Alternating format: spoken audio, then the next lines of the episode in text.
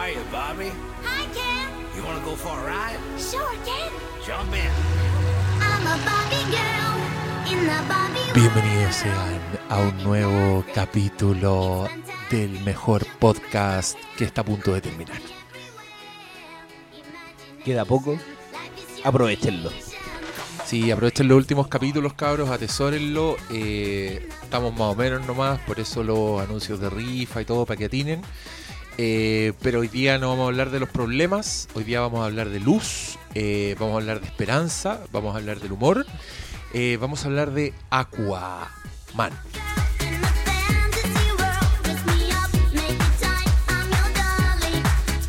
Bueno, siguiendo una triste que se está haciendo costumbre, pero qué bueno que ya está, no sé, ya no sé ni qué estoy hablando. Pero yo no fui a ver Aquaman, fueron estos tres ositos son expertos en Aquamanes, son expertos en Namor, son expertos en los snorkels, toda la wea. Aquí está toda la fauna marina.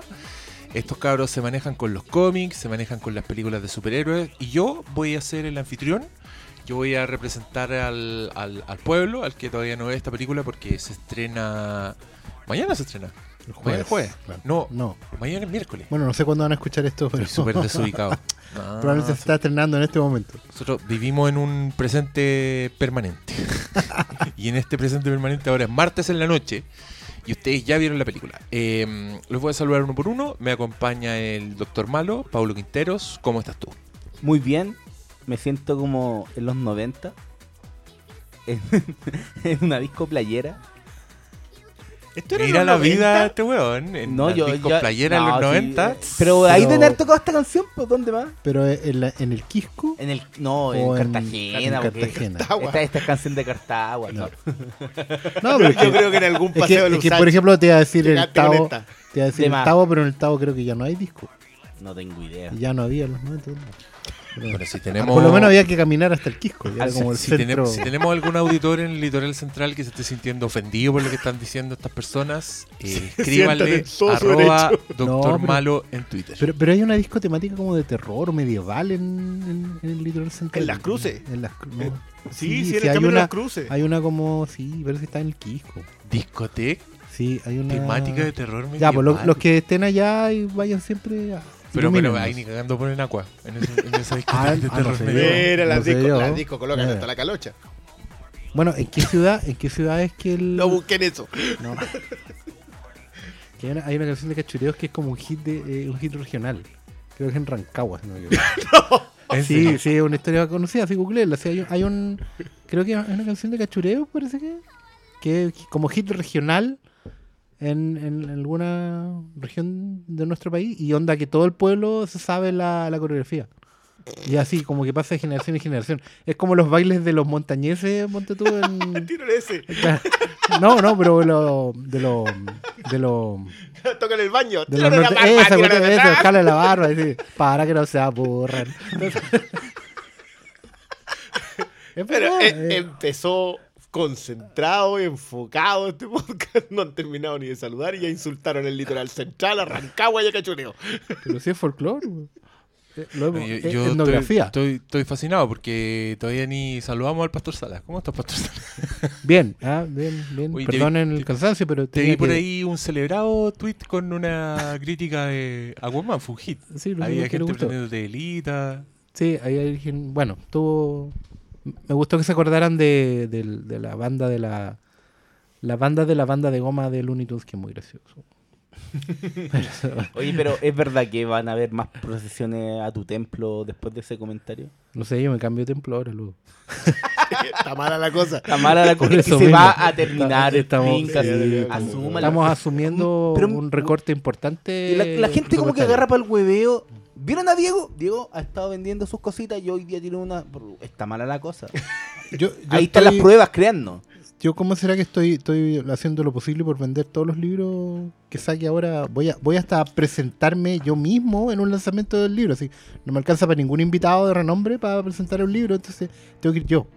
Así que van a poder también saludarme el sábado a las 19 No horas tiene en invitado de Quileo renombre que le presenten los libros y Claro. se lo dice a tres hueones que están aquí en esta mesa que felices irían a presentar su libro. Que Porque es ma- es mala que- leche. No, es que el problema está es que están, están copados ya. Están pedidos. están pedidos en ese horario. Oye, si yo el viernes voy a presentar un libro sobre Star Wars, que está harto bueno, que lo escribió un francés que es urbanista, y le puso una mirada ur- urbanista a, la- a los mundos de Star Wars. Es una weá muy interesante. Eh, vayan el viernes a la Furia del Libro a las 7 de la tarde. vo- va a estar su humilde servidor, la Berna La Berna Ojeda. Y Baradit. No, Eh, estoy muy honrado de ser el reemplazante del weón que se cayó a última hora, Porque se acaba el Flimcast. hashtag. pero feliz de ir a hablar de Sí. Star Wars. Además que hay un capítulo dedicado a Endor y todo el mundo sabe que los Ewoks son un gran valor. Paremos el basuro de los Ewoks y dice valor. muy interesante en el capítulo de los Ewoks. Así que, si a usted le gusta pensarla un poquito más, pensar Star Wars, vaya nomás. Si a usted no le gusta pensar Star Wars, No. espere los nuevos estrenos. Bueno, y como decíamos, si no pueden el viernes, vayan el sábado. Voy a estar eh, su amigo el pastor presentando el libro de Gonzalo Llanedel sobre la mujer en la historieta del siglo XX. Repasamos por un montón de personajes femeninos que no necesariamente son desconocidos, pero sí son muy olvidados. Respondiendo a la pregunta de por qué no hay personajes femeninos fuertes en la historieta, bueno, pegamos el autor se pegó un buen, un buen rebusque a lo largo del siglo, un montón de personajes que tienen todas las características que le pedimos a personajes que hoy no existen y ya estaban. Así que es súper bueno poder redescubrir eso y nada, pues, y creo que es un súper buen regalo también. Porque Déjale. Se acaba el. No, está bien. pues, y bueno, también métanse al Instagram de Hermes el Sabio y vean las historias destacadas porque todavía quedan productos a la venta. Incluyendo unas figuras de Sin City que ¿Todavía? son de 46 centímetros a toda raja, una tabla, weón. Eh, para el fan de Sin City pueden matar un regalo muy barato porque esas figuras son más caras que las chuchas y y ahí- están descontinuadas. están ahí baratitas, además. Mm. Así que, joya.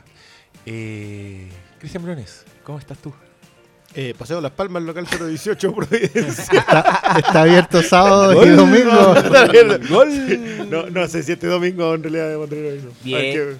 El que te- el, gol sábado, es- el sábado pasado era feriado ¿Mm? y tuvimos que hacer una vaca entre los locatarios para pagar los guardias.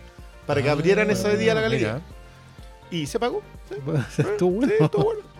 Oye, pagó es que yo encuentro que es súper buen regalo regalar arte fílmico. Porque si algo ha demostrado el streaming es que vale callampa.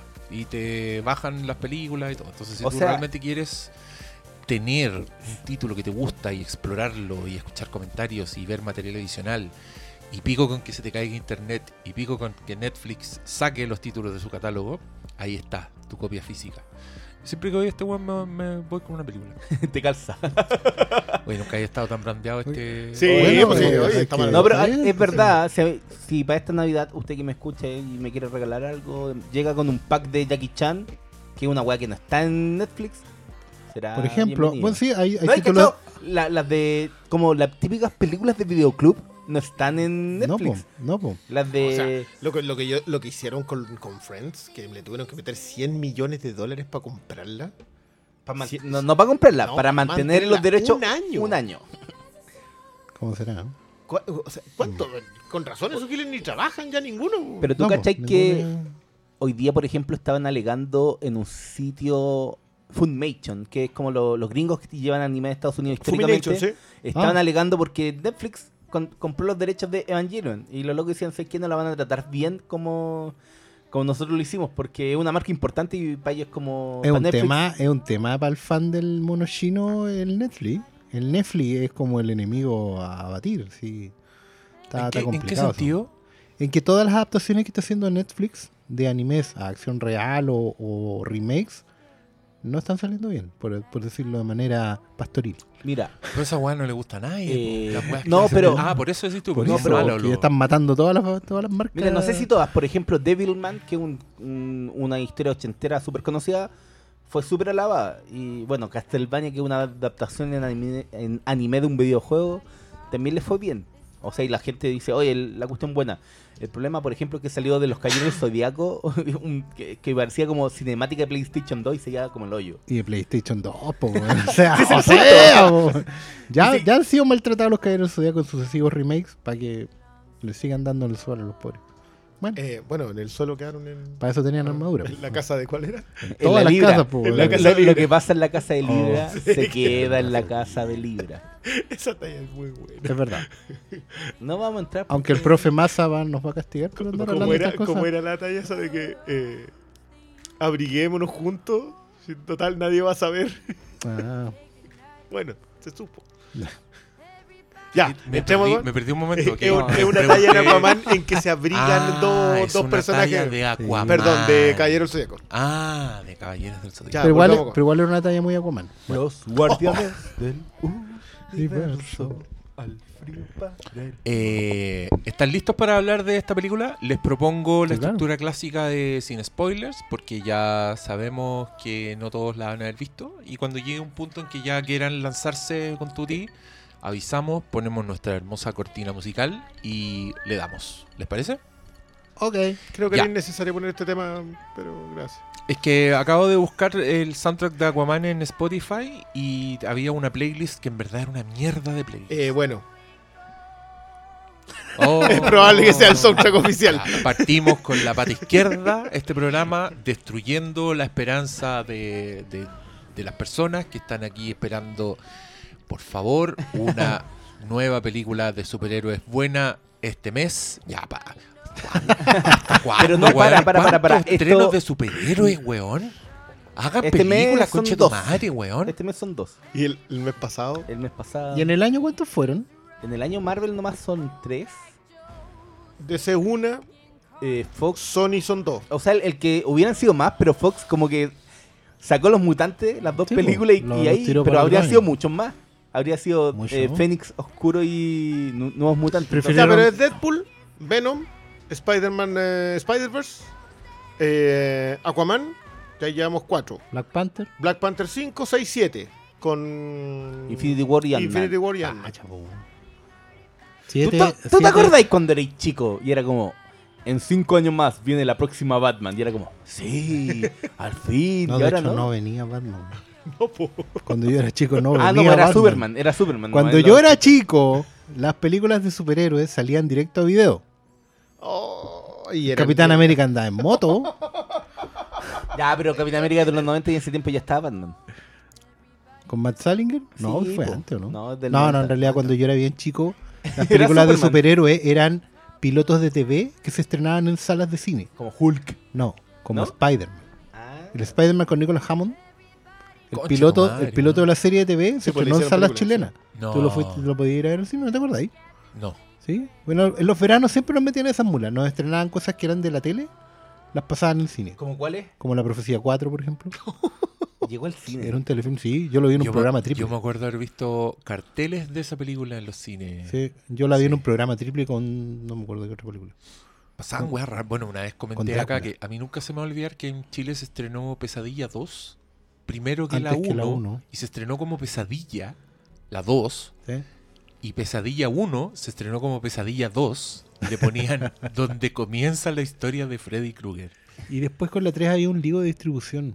Y como que no salía en video. ¿Te acordás, no? ¿La dura? Sí, No, había un tema que yo, la, yo la era- vi en video, así que deben, haber- Sí, deben haber superado era los problemas. Pero era como una. una aquí se me va a caer el, la- el aclaramiento. Eh, Pero una era como Lorimar. el papiro. Era- Una era como Lorimar Pictures y las otras salían por Video Chile. Ah, Y. Lorimar lo distribuía así que Transuro. No, no, nadie. No sé. Mm. LKT, weón. toda esa weá. Sí, había como una zorra con las películas de Freddy, como que cada película Sí. que salía era una distribuidora distinta. Me acuerdo que la un- 1 era Fox y llegó súper tarde, era... ¿Cómo se llama la distribuidora de Fox? Fox ¿En era Video? Chile, ¿o ¿no? No, po. ¿No? ETV. Ah, ETV, ETV, weá. Empresa Trasandina de Videos. Aparece esa wea y empieza a caer la cagada porque sale depredador, duro de matar. Porque igual tenían Oh, los mejores. Alien, Aliens. Alien, acuérdate. Aliens, que fue un Oh, Alien me Star Wars cuando sacaron Star. Wars Y fue la sale cagada. Star Wars y sale el regreso del Jedi doblada en españolete. el regreso del Jedi estaba doblado en, en. Completamente. Y uno se Yo la me acuerdo de un no salto en la primera. otra. ¿Cómo? Me acuerdo de un Bueno, salto es en que la primera. claro, la versión que da ADN tenía un salto, un gap de, de audio. pues, weón. Era como. No, si me lo sé de memoria, pero no lo voy a hacer acá. Ya O sea, empezaste, igual lo ya puedo empezaste, hacer, igual lo puedo hacer acá si compra unos números de Este es el tipo de cosas que se están perdiendo al no cooperar en la rifa. Oye, la es VIP, es VIP, es VIP. No es cualquier on wea. demand VIP, pueden venir para acá. Yo quiero contar que nuestra última ganadora on demand VIP, la querida Valentina Proust, ayer vino a un capítulo de verdad. titular. ¿Cachai? Pasó. Se, ganó una prueba, Está un bien. entrenamiento y ahora ya está jugando con el equipo. Sí, Mira. está bueno. Me encanta que haya esa división de niñas, Potterheads y de cabras muy inteligentes, muy secas. Porque ayer, ponte tú que estaban grabando acá, yo la estaba escuchando. De repente dije, puta, qué buena que haya mujeres hablando de weas tan ñoñas y de manera tan inteligente y sin pompa ni nada. Como que se dio nomás. Como dije, chiquillas, hablan de esta wea y vino la Diana Sobrevilla que es un gran Qué valor también. Y estaban aquí con la Fran también, que es un gran valor. Ya. No, la raja la weá. Oye, ya. eh, les pido primero una ronda de opiniones generales, partiendo por Paulito Quinteros. Aquaman. Una película por la que yo no sé si habría esperado eh, más si es que, no sé, si la Liga de la Justicia hubiera sido un éxito o Batman hubiera... Yo siempre habría tenido mi... mi parelé de al recibir una película Aquaman porque Aquaman es Aquaman y nunca ha sido respetado más allá de una etapa de Peter David en los cómics y el resto siempre ha sido humillado en Big Bang Theory, weón. Cuando, un- cuando la serie de tu canal ñoña te agarra para el huevo es porque es el estatus del personaje. Entonces yo fui con, con la idea de, sé que voy a pasarla bien, no le voy a darle mucho mucha vuelta. Y en general encontré lo que esperaba, una película simplona, entretenida y que no entrega mucho eh, trabajo de personaje. Pero que tiene unos momentos que. que. puta, que a, mí como fan de sello digo, sé que. gracias. Necesitaba ver. No, no- me importaba que la película no fuera perfecta, pero necesitaba ver eso en pantalla. Y agradezco que al, fin ver, por ejemplo, una película Aquaman que. que sí trata bien al personaje, al menos en términos de, de darle una actitud que impida que la masa diga, oh, es el weón que habla con los pescados, o el, el del caballito de mar con el traje naranjo meo maricón. ¿Cachai? Como que esos son los comentarios que siempre hay de, de Aquaman y hay que asumirlo. Esa es la, la imagen que había hace 10 años. Y pese a, a que existían grandes historias en los cómics, la gente no las cacha porque son muy ñoñas, po. O sea, Aquaman es, es lo ñoño dentro de lo ñoño. No es, nunca ha sido masivo. Entonces al final eh, esta película para mí destaca por sobre todas las cosas porque aprovecha a Jason Momoa y la lo sube sube toda la película a su hombro.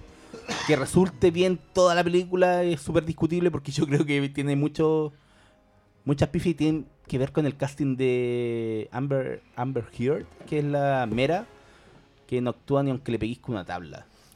O es una- Probablemente o esa ella- no sea la mejor o- manera de hacer que actúe. Pero... Es una tabla. Pero no sé, yo la pasé bien, pero no esperaba nada. Como no, me niego a, pedirle más a esta película en esta instancia, después de todo lo que se ha sufrido el universo DC. Yo quiero em, abstraerme un poco del tema universo DC pa- para conversar de esta película, por lo menos yo. Porque em, siento que justamente esa, mm, ese contexto, en- entorno, em, condiciona mucho la, manera de entrar a la película. Em, y, prefiero hablar de ella en un contexto general de las películas de superhéroes. Igual yo siento que este año, no solo por Aquaman, sino que por todo, estaba repasando cuántas películas ya se habían estrenado, de verdad me siento muy cercano al- a la postura de Spielberg que en algún momento dijo, bueno, esto se acaba este año. Yo siento que de una manera eh, sí se está acabando, eh, al menos en cuanto a, a una forma de verlo, el género superhéroe. Creo que las películas ya se siguen produciendo, pero agarraron un- una inercia que la verdad no... Cuando las películas ya se hacen prescindibles o intercambiables, Le quitaron Entra- un poco lo que era entra- especial en una película superhéroe. exacto, o sea, y es inevitable, o sea, recién hablábamos que se estrenaron siete este año, o sea, siete películas cuando tú en promedio... Ocho si contáis lo oh, increíble. Pues claro, cuando tú podías ir al cine en promedio, no sé, 12, 15 veces al año, es la mitad de las películas que viste son de superhéroes y que las viste todas. Entonces, am, en ese sentido, Aquaman para mí es una más. eh, yo lo, que vi en pantalla, hay cosas que son, eh, están bien, súper bien trabajadas. Yo no, hay que ser justo en eso. Hay, creo que este es uno de los mejores trabajos de diseño, producción y de, arte que, se ha visto en, en un buen tiempo.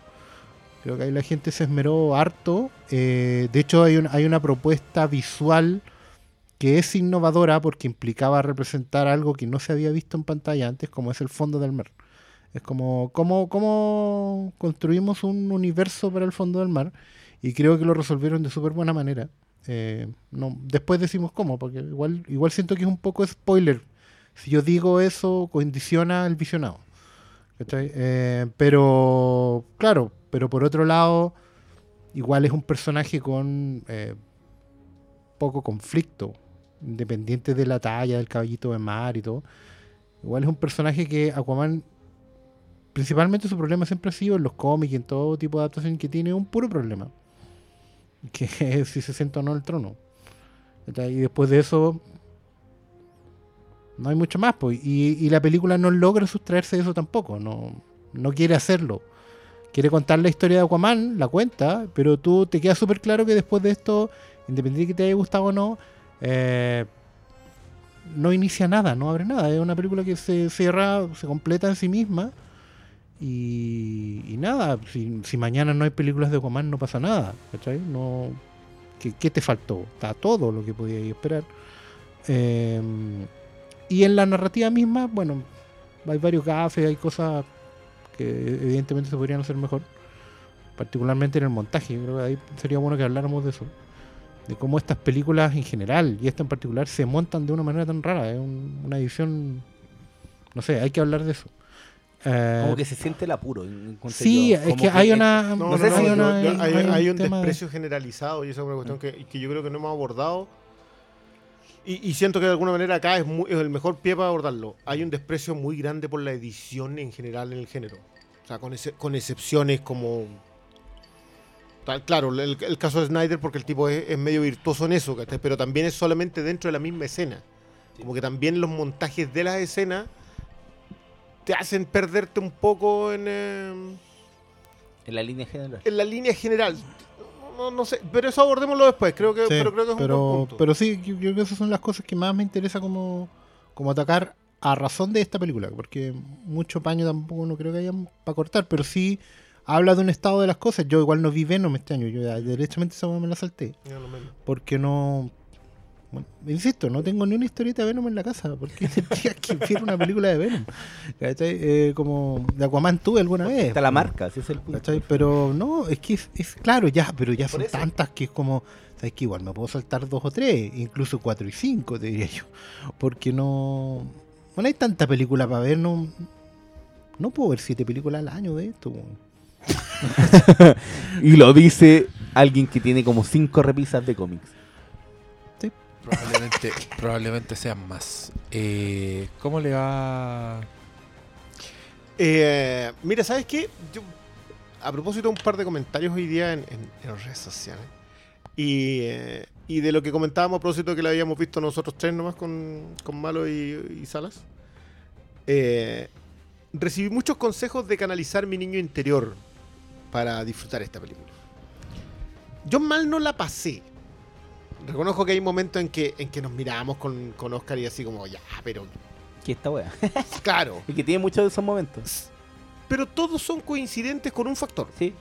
Y, y- y también lo, no lo vamos a spoilear di- directamente. Eh, pero creo que es justamente la razón por la cual yo estoy tan lejano a este tipo de película de superhéroes. que es la película de superhéroes que eh, entrega nomás. O sea, ¿Qué te de cómic que no te gusta, po? Pero que sí disfruto más. O sea, yo igual le- leí. que- yo los cómics noventeros me los leí todos. O sea, yo soy un fan de Chuck Dixon. Así leí ese cómic que era de. Del goce visual y de la historia rápida, no muy profunda, sin tanto. ¿Quién es Chuck Dixon? Eh, Chuck Dixon es el papá del Bativerso. Fue un tipo que recogió. Fue un guionista que recoge Batman de- un poquito antes y lo toma justo después de la. de cuando le rompen la espalda. Y lo que hace él es abrir el Bativerso A a, Batman, no a Chuck Dixon. eh, claro, Sí, le rompe la- sí, bueno. Le A- a- rompen. le rompen la espalda a Batman. Eh, y lo que hace él es abrir el universo de Batman. Dejar de que sea solamente Batman el protagonista y empezar a contarte otras historias de otra gente. Entonces surge, surgen colecciones. Catwoman, eh, Robin, Birds of Prey, eh, que todos tratan de, de entregarle ese mérito a la Gail Simón, que llegó en el 76, pero por alguna extraña razón todos quieren decir que de ella es Birds of Prey. Eh, y creó un lote de personajes que hasta, hasta el día de hoy sobreviven, pero lo que él hizo fue abrir ese universo. Pero eran historias muy livianitas. Ah, No era, no era nada del otro mundo. Hay muy buenas historias por ahí, pero son, son historias más chicas. Y yo lo siento, yo creo que Chuck Dixon es la mejor definición de un tipo de cómic que se hace para el consumo rápido, el goce y chao. Independiente que uno termine igual dándole otros méritos, pero está hecho para eso. Yo creo que el- lo que vi en Aquaman es una película que entrega, tal como... que es algo que yo le he criticado a todas las Marvel durante muchos años, que son películas que no te dejan nada, que lo único que te dejan es la escena post crédito para que quieras enganchar con la que viene. Y eso es lo que me dejó a mí Aquaman. Yo, yo sé que no es visualmente tiene unas cosas gloriosas. Creo que es cierto lo que dice Sala, el diseño de producción es una maravilla. También concuerdo con lo que dice Malo, que lo más bajo de esta película es Mera, pero lejos, Por lejos, por lejos, por lejos. lejos. Y sé que Y como construcción de personaje y como actuación. ¿no? O sea, todo el personaje está mal hecho desde la elección del casting para arriba. ¿no? Eh, Ahora, otro mérito de Whedon fue haberle sacado personaje en Justice League. Que acá, acá yo lo dije, para mí... ¿A Mira? A Mera. Y que sé que una cosa, yo trato de recordar la escena de Mera. Y en esta película, la primera vez que se ven, bueno, hablan de que, oh, tú ayudaste a vencer a Stephen Wolf, pero ella se tiene que como, como que presentar. Sí. De hecho, hay un momento en como que yo no te conozco. Es como, pero no en la otra, no, y tra- trato de acordarme, no, no he visto la película desde el cine de... No, en la otra sí se conocen, pero aún así una relación distante. Entonces puede que se hayan visto, pero no se conozcan. Como que se ven de mirada, así. Ah, como que algo pasa- Bueno, también está lo de la burbuja, que acá también lo hacen, es como raro, eh, como rara esas entradas. Pero, pero para allá Pero vamos sé después. que una de las cosas que a mí me llamó mucho la atención, que igual se nota que esta película eh, tiene un director que cacha, que es James Wan. Sí. Que en términos visuales Y narrativo. y narra- de- sí, sí, sí, sí, tenemos que volver a lo de la edición porque la edición de verdad que yo creo que es un problema de Mm. producción, no es un problema de, de la edición Pero como lenguaje. hay momentos que son bellísimos de la película y cuando tú vas en, en los créditos finales y notáis que trabajó Industrial Light and Magic, Guetta, eh, Digital Domain, en, en- no me acuerdo cuál era, eran como las cinco eh, empresas más importantes del mundo en términos de efectos digitales y visuales, estaban ahí. O sea, Entonces mira, se nota, en esta película se nota mucho el, el gasto de la plata. Y, Pero bien invertida. Y bien invertida, invertida. y hay unas escenas de Aquaman que... Y No, mira, centradas en él que te levantan la película y digo, gracias, ahí era... Es que hay. Quería yo ver eso. Quiero, quiero algo importante para los que nos están escuchando, porque. em, miren, el desafío es el siguiente. Tú vas a contar la historia de eh, un- una civilización bajo el agua. Y efectivamente, en todas las historias de fantasía, el, el mundo submarino es más insondable que el espacio o que. incluso que el reino cuántico, diálogo. si quieres. Acuérdate De hecho, que hay, sí, hay de un hecho, diálogo porque- en, y ese en es el cable sí, eh, y es se un- conoce más como la superficie de Marte. Y ese es justamente un, un leitmotiv de las historias de, de- de exploración, porque, y del eh, mito Atlante en porque general. hemos podido superar la barrera del espacio, pero no podemos superar la barrera del fondo marino. Hay profundidades Eh, eh, en, en que eso está en basado que- de Meg también. Sí, pues, hay, hay, hay un tema con la con, con que efectivamente no hemos podido bajar al interior de nuestro propio. Bueno, Verne hizo nata con el centro de la Tierra Y El Mundo eh, Perdido, después Conan Doyle, ¿cachai? Un, un- un universo dentro de la Tierra, ¿cachai? Entonces ahí hay un encuentro que el trabajo de arte es bien, es bien acuicioso y es casi de otra película, encuentro yo. Porque es súper profesional, está súper bien documentado Sí, y además no, que lo resuelven, lo resuelven justamente eh, si vas a ir a este universo interior que está debajo del agua, ¿cachai? Eh, efectivamente, a ver, lo que quiero decirle a la gente es que de verdad los diseñadores de producción y de arte de esta película lograron ampliar la imaginación. ¿cachai? Y eso es súper importante porque es algo que hemos criticado siempre. Que en todas las películas en general Todo luce igual. son todo luce igual, todo luce como de pauta, onda, el espacio es de una manera, el futuro es de otra manera, ¿cachai? El Wakanda entonces, es de una manera. Wakanda es de una manera, y en general eh, hay una especie de retrofuturismo, ¿cachai? Que está instalado en todos lados, o de, o de, de, de futurismo muy pulcro Apple, ¿cachai? Que es todo prístino. Entonces no hay posibilidades para la imaginación, son pocas. Y aquí los locos de verdad se fueron más allá de incluso de la verosimilitud con tal de expandirlo. Esto es, es lo mismo que el Diego le alaba antes a George Lucas en las Sí, la precuelas. creación. es lo Es que, mismo. ¿Sabes qué? Mira, qué bueno que tengáis el referente de Lucas porque yo de verdad creo que acá hay tres referentes más o menos importantes. Uno, lo de Conan Doyle porque es directo. O sea, está el mundo perdido. Está la cita directa. Es directa. Lo otro es lo de Verne eh, con respecto al viaje. O sea, También. ambos recorridos, tanto el de, y esto aparece en el trailer, el del desierto y el del viaje al centro de la Tierra. Y el de Lovecraft. Sí, que- también hay porque el fondo del mar es... Exacto. Y están los tres. Mm. Los tres como referentes, tal como Lucas tomó un montón de referentes, pregúntale a Valerian. Sí. Pero aún así los forzó. Sí. Lucas forzó eso y yo creo que acá si hay algo que, que hay que aplaudirle al diseño y producción es que agarró eso y lo tiró un poquito más. Exacto. Y esa tirada un poquito más es sorprendente en la épica de la película. Mm. Independiente de que la- yo aquí para mí la- lo más bajo después de Mera es el guion, Sí. que es una reyerta de realeza por el trono, que es la misma historia que Black Panther y es la misma historia que Thor Ragnarok. Y que ninguna tiene en realidad una buena historia. Mm. Lo que pasa es que tienen otros ejercicios que funcionan mejor, pero por ejemplo, a nivel de producción, esta cuestión le pasa por encima, a nivel de diseño producción le pasa por encima a las dos. Y ya Thor Ragnarok tenía unas preciosuras así, pero tremendas, sobre todo en el em, la secuencia final en el Bifrost. Sí. Pero acá esto, eso está sobrepasado. Ahora, no puede ser que ese sea el mérito de una película que debería tener, por definición, narrativa pura.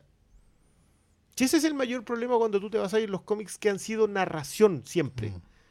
cuyo mayor mérito ha sido siempre la narración. Entonces, claro, One es eficiente, es súper eficaz en lo que entrega, pero entrega cobra el cheque y se va para la casa. Sí, no hay yo, autor yo acá. ta- yo tampoco sentí que hubiera un sello de él en... Más allá de los guiños de terror que tiene, eh, no mucho. Por ejemplo, hay una secuencia con unas criaturas eh, submarinas que eran como la, Strange, la horda, no de, la, de la fosa, sí. La fosa, eh, no me acuerdo cómo el... el- The Trench. Sí, es para los que han leído cómics. Y, y el diseño, eh, claro, eran como tipo demonios, pero no eran como tus demonios habituales porque había una mezcla submarina. Entonces los diseños estaban bonitos y hay una secuencia que es hermosa bajo el, eh, bajo el agua cuando persiguen a Aquaman con Mera. Y está todo súper bien dise- diseñado. Pero no esperen no esperen ver al James Wan de... No, porque de hecho no es, no es el James Wan del conjuro. Del conjuro. ¿Cachai? No es Hay un- ese- hay- es que ese intenta como meterle un poquito de terror y hay una Ah, secuencia un poquito como Es el James Wan de Rápido y Furioso. Sí, pues, el Ese- de ese Rápido y es el que hay que 7. esperar también. Y, y- y yo esperaría justamente ese éxito en función de esto. Yo creo que. Mire, yo tampoco he visto Venom, pero Ven- Venom. eh, me que- sorprendió. o sea, me sorprende que lleve 850 millones de dólares, una cuestión que yo no. Que, que de verdad me supera. Yo creo que la Yo gente va a ver, y no va la a ver una película de Spider-Man. Pero se la deben haber repetido, no puede no ser de otra manera. Van a ver la película de Spider-Man del año nuevo. Y no van a ir a ver la animada, estoy seguro esa wea. Yo, bueno, eso lo voy a dejar para cuando lo veamos. Ay, que las demonitas son para niños chicos. No, yo creo, yo ahí creo que creo que Venom vende, bueno.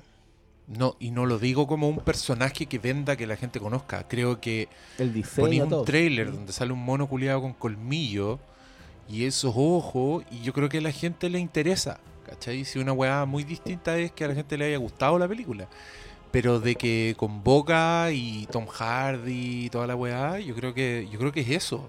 Y, y no es distinto a por qué Venom se hizo popular en los cómics. Si era un personaje que aparecía de pronto con colmillos, weón, y Sí. lo suficientemente reconocible con un Spider-Man y... De hecho, esta es como su segunda. Su segundo boost, su segundo arranque. El primer arranque en realidad es el Spider-Man negro, es como ser el enemigo, el ser el simbionte. Sí. Pero toda esa secuencia como en el colmillo y comiéndose gente es posterior. Que era un traje, que era solo un traje. Era el traje del simbionte, Y después claro. inventaron que era un, un ente. Originalmente solamente un traje que tenía poderes propios y que eventualmente tomaba cierto control y hacía que se envenenara. No, y que tenía como un origen extraterrestre. Claro. Porque siempre sea, el origen está en la a un- 3D, no sé si acá Esa también. historia famosa Secret Wars, cuando los héroes son abducidos para pelear en un planeta de donde se vendían juguetes, digamos. Eh, Con un es. villano llamado The Beyonder. sí, pues porque millón. que era un juguetero, al fin y al cabo. Eh, ahí, claro, Spider-Man le pasan un traje nuevo, que es alienígena, y cuando él vuelve a la Tierra se lo, se lo queda, digamos, y se va dando cuenta que el traje tiene voluntad. Y de ahí al salto a los 90, cuando ya lo convirtieron en un demonio, porque era más fácil de dibujar, digámoslo. Pero, porque pero yo no demonios- recuerdo, ¿Warren Ellis lo empieza a hacer comer gente? No sé. ¿Ya en los Thunderbolts? Puede ser. Pues es que, es que Warren, Ellis hizo, lo que hizo fue, claro, pasárselo a un, a un- a ir colocando el simbionte en simbiosis más peligrosas, derechamente. Es lo que hace Warren Ellis siempre. Empujarte al borde y Pues Warren darte un copete y empujarte al borde. Es lo que hace. ¿Cachai? Eh, guionista, no el músico. Vamos a seguir con eso. Oye, pero una cosa que igual eso se relaciona un poco con el problema de Aquaman, que DC siempre ha tenido el, problema, ¿cómo vendemos a Aquaman? Y Yo, históricamente... A mí siempre me ha llamado la atención eso. Hay, o sea, Aquaman es un personaje creado en los años 50, 60 más o menos por Mort Basinger, un gran guionista, leyenda de la. Pero yo no sé cuál es la razón, quién le tenía cariño, qué onda Julius Schwartz, no sé, el editor de la época, para hacerlo permanecer ahí. Y para convertirlo en uno de los siete. En uno de los siete, exactamente. no- es no uno de los siete qué. Yo importantes. siempre he dicho, ahí debería estar Hawkman. Siempre he hecho el mejor diseño, weón, más historia. Pero no, está Aquaman. Eh, Es más, yo diría que en la mm, Justice League Unlimited, en la Animated en, re- en Sí. realidad, sí toman en cuenta a Hawkgirl. De hecho, pues si Sí, Aquaman algo no está Aquaman. Aquaman sale la, la liga, la liga animada, digamos, la que todos Sí, ustedes vieron, es que no- no, Aquaman- sale Aquaman. El factor sale, foráneo. Sale de eso. que- a ver, yo sí entiendo por qué está, porque es el agua. O sea, al fin, hay un- al fin y al cabo hay un tema elemental. Si al fin, no, oye, si por algo crearon a Firestorm, si no, esto no es. Pero sí entiendo que esté como personaje. Pero sí también entendí su salida cuando el tipo se vuelve un outcast, cuando se vuelve un, un marginal del resto de su equipo porque dice, a Mm. ustedes no les interesa el agua, yo voy a cuidar el agua. También por bueno, Peter David Mm. lo vuelve un, un orate, si ese, Bueno, ese Aquaman es... Es que, ojo, y, Pero- un, y un problema no solo de Aquaman, yo creo que es un pr- problema el personaje acuático. Como el, el agua, el mar, es, es Pero- la superficie que más inexplorada. No tenemos historias bajo el agua. ¿no? Y más encima hay que tener en cuenta que cuando no ha resultado el personaje, era el primero que se lo desechaban. Hay una historia en donde Aquaman se vuelve como una criatura que era como... Ay, no me acuerdo, pero era algo como... el- ¿Era un hombre era- pez? Era, como el hombre pez de lo profundo, no me acuerdo el nombre, pero... Y después se lo piteaban y Aquaman estuvo ausente como 4 o 5 años y pasaba, no pasó nada. Después trataron de recuperarlo de nuevo, eso fue como en los 2000. Y... Eh, sí, es cuando lo recupera Tomás con eh, Gleason. Sí, ahí lo recuperan, pero Sí, ¿cachai? es que, como es que desaparece. a- eh, lo que hace David y después Pelletier es es súper, o sea, es entendible por el lado monarca, el monarca de Atlantis, que tiene problemas de realeza. O sea, tiene ¿Qué gente que lo quiere traicionar. Tiene, tiene un destino en donde tiene que clamar el trono porque es la única forma de salvar tanto Atlantis como el mundo que le interesa, que es el mundo de la superficie. Es el conflicto de esta película. Y el conflicto en general de Aquaman. El problema es que es cierto lo que dice Sala. Después de eso, tú puedes hacer serialización, pero no puedes hacer una sola historia. Las grandes historias de Aquaman suelen ser muy extensas. O sea, son, es buena la etapa de Peter David, es, buena la etapa de Gleason, de Tomás y Gleason, es buena la etapa de Jeff Jones con eh, Ivan Rice, pero son 25 números. No son 5 o 6 números que te dan por una película. Claro, porque el problema, y, insisto, yo no es solo un problema que tenga Aquaman, un problema que también tiene Namor. Que es como que. Um, no, Namor existe solamente por su, por su conflicto con alguien más. Claro. su historia propia del no Es como. Pero, pero al fin y al cabo es una manera de. A ver.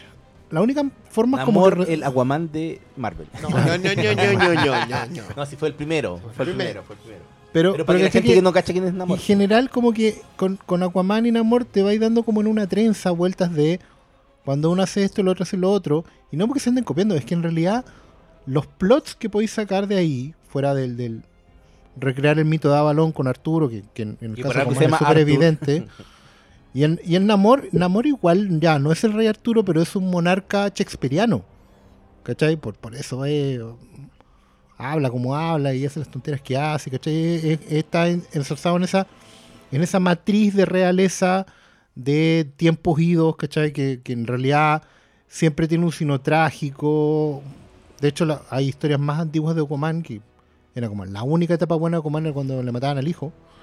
Porque era un drama. eh, un drama shakespeariano otra vez. Era, era Mm, una sí. suerte de, ¿cachai? de, de drama real. Que quedarse sin el Claro. legado, po. eh, o sea, que también Quizás- la tiene Aquaman. Pero la Aquaman día, es sí. Aquaman, bueno, y perder la mano y, y que se le muera gente. Aquaman parte de- la mano. de- Re- Recuerden que cuando pierde la, la mano después le crean una mano de agua. Eso es cuando después es la etapa cuando se vuelve elemental, que también es bien interesante, pero también etapas largas. Claro, Son porque, porque muy son, son, son, son- como son personajes. A ver, como son personajes simples, necesitan tramas complejas. Entonces ne- necesitáis escarbar mucho, construir un contexto, empujar al personaje, meterlo en un viaje de, de no retorno. Es son personajes complejos justamente porque son muy simples. Yo creo que y ojo que es lo mismo que le pasa a Thor y lo mismo que le pasa a Black Panther y lo Sí, sí. mismo que le pasa a todas las realezas Sí. en general. Porque La en realidad- mayoría Y porque su- claro, porque en se- realidad no tienen problemas, tienen la vida resuelta. Sí, po. Naciste parado. Pero por eso ese problema se refleja en la estructura de esta historia, que son como seis películas en una, en donde tienes eh, ya la historia de origen, muy clásica, tipo Superman Que, de- que- del pasado. que sí me gustaría decir que está muy bien Está contada, muy bien, sobre todo y gracias a, Nicole Willem Kidman. ¿no? Y ni- No, yo para mí el- la clave acá es Bulco.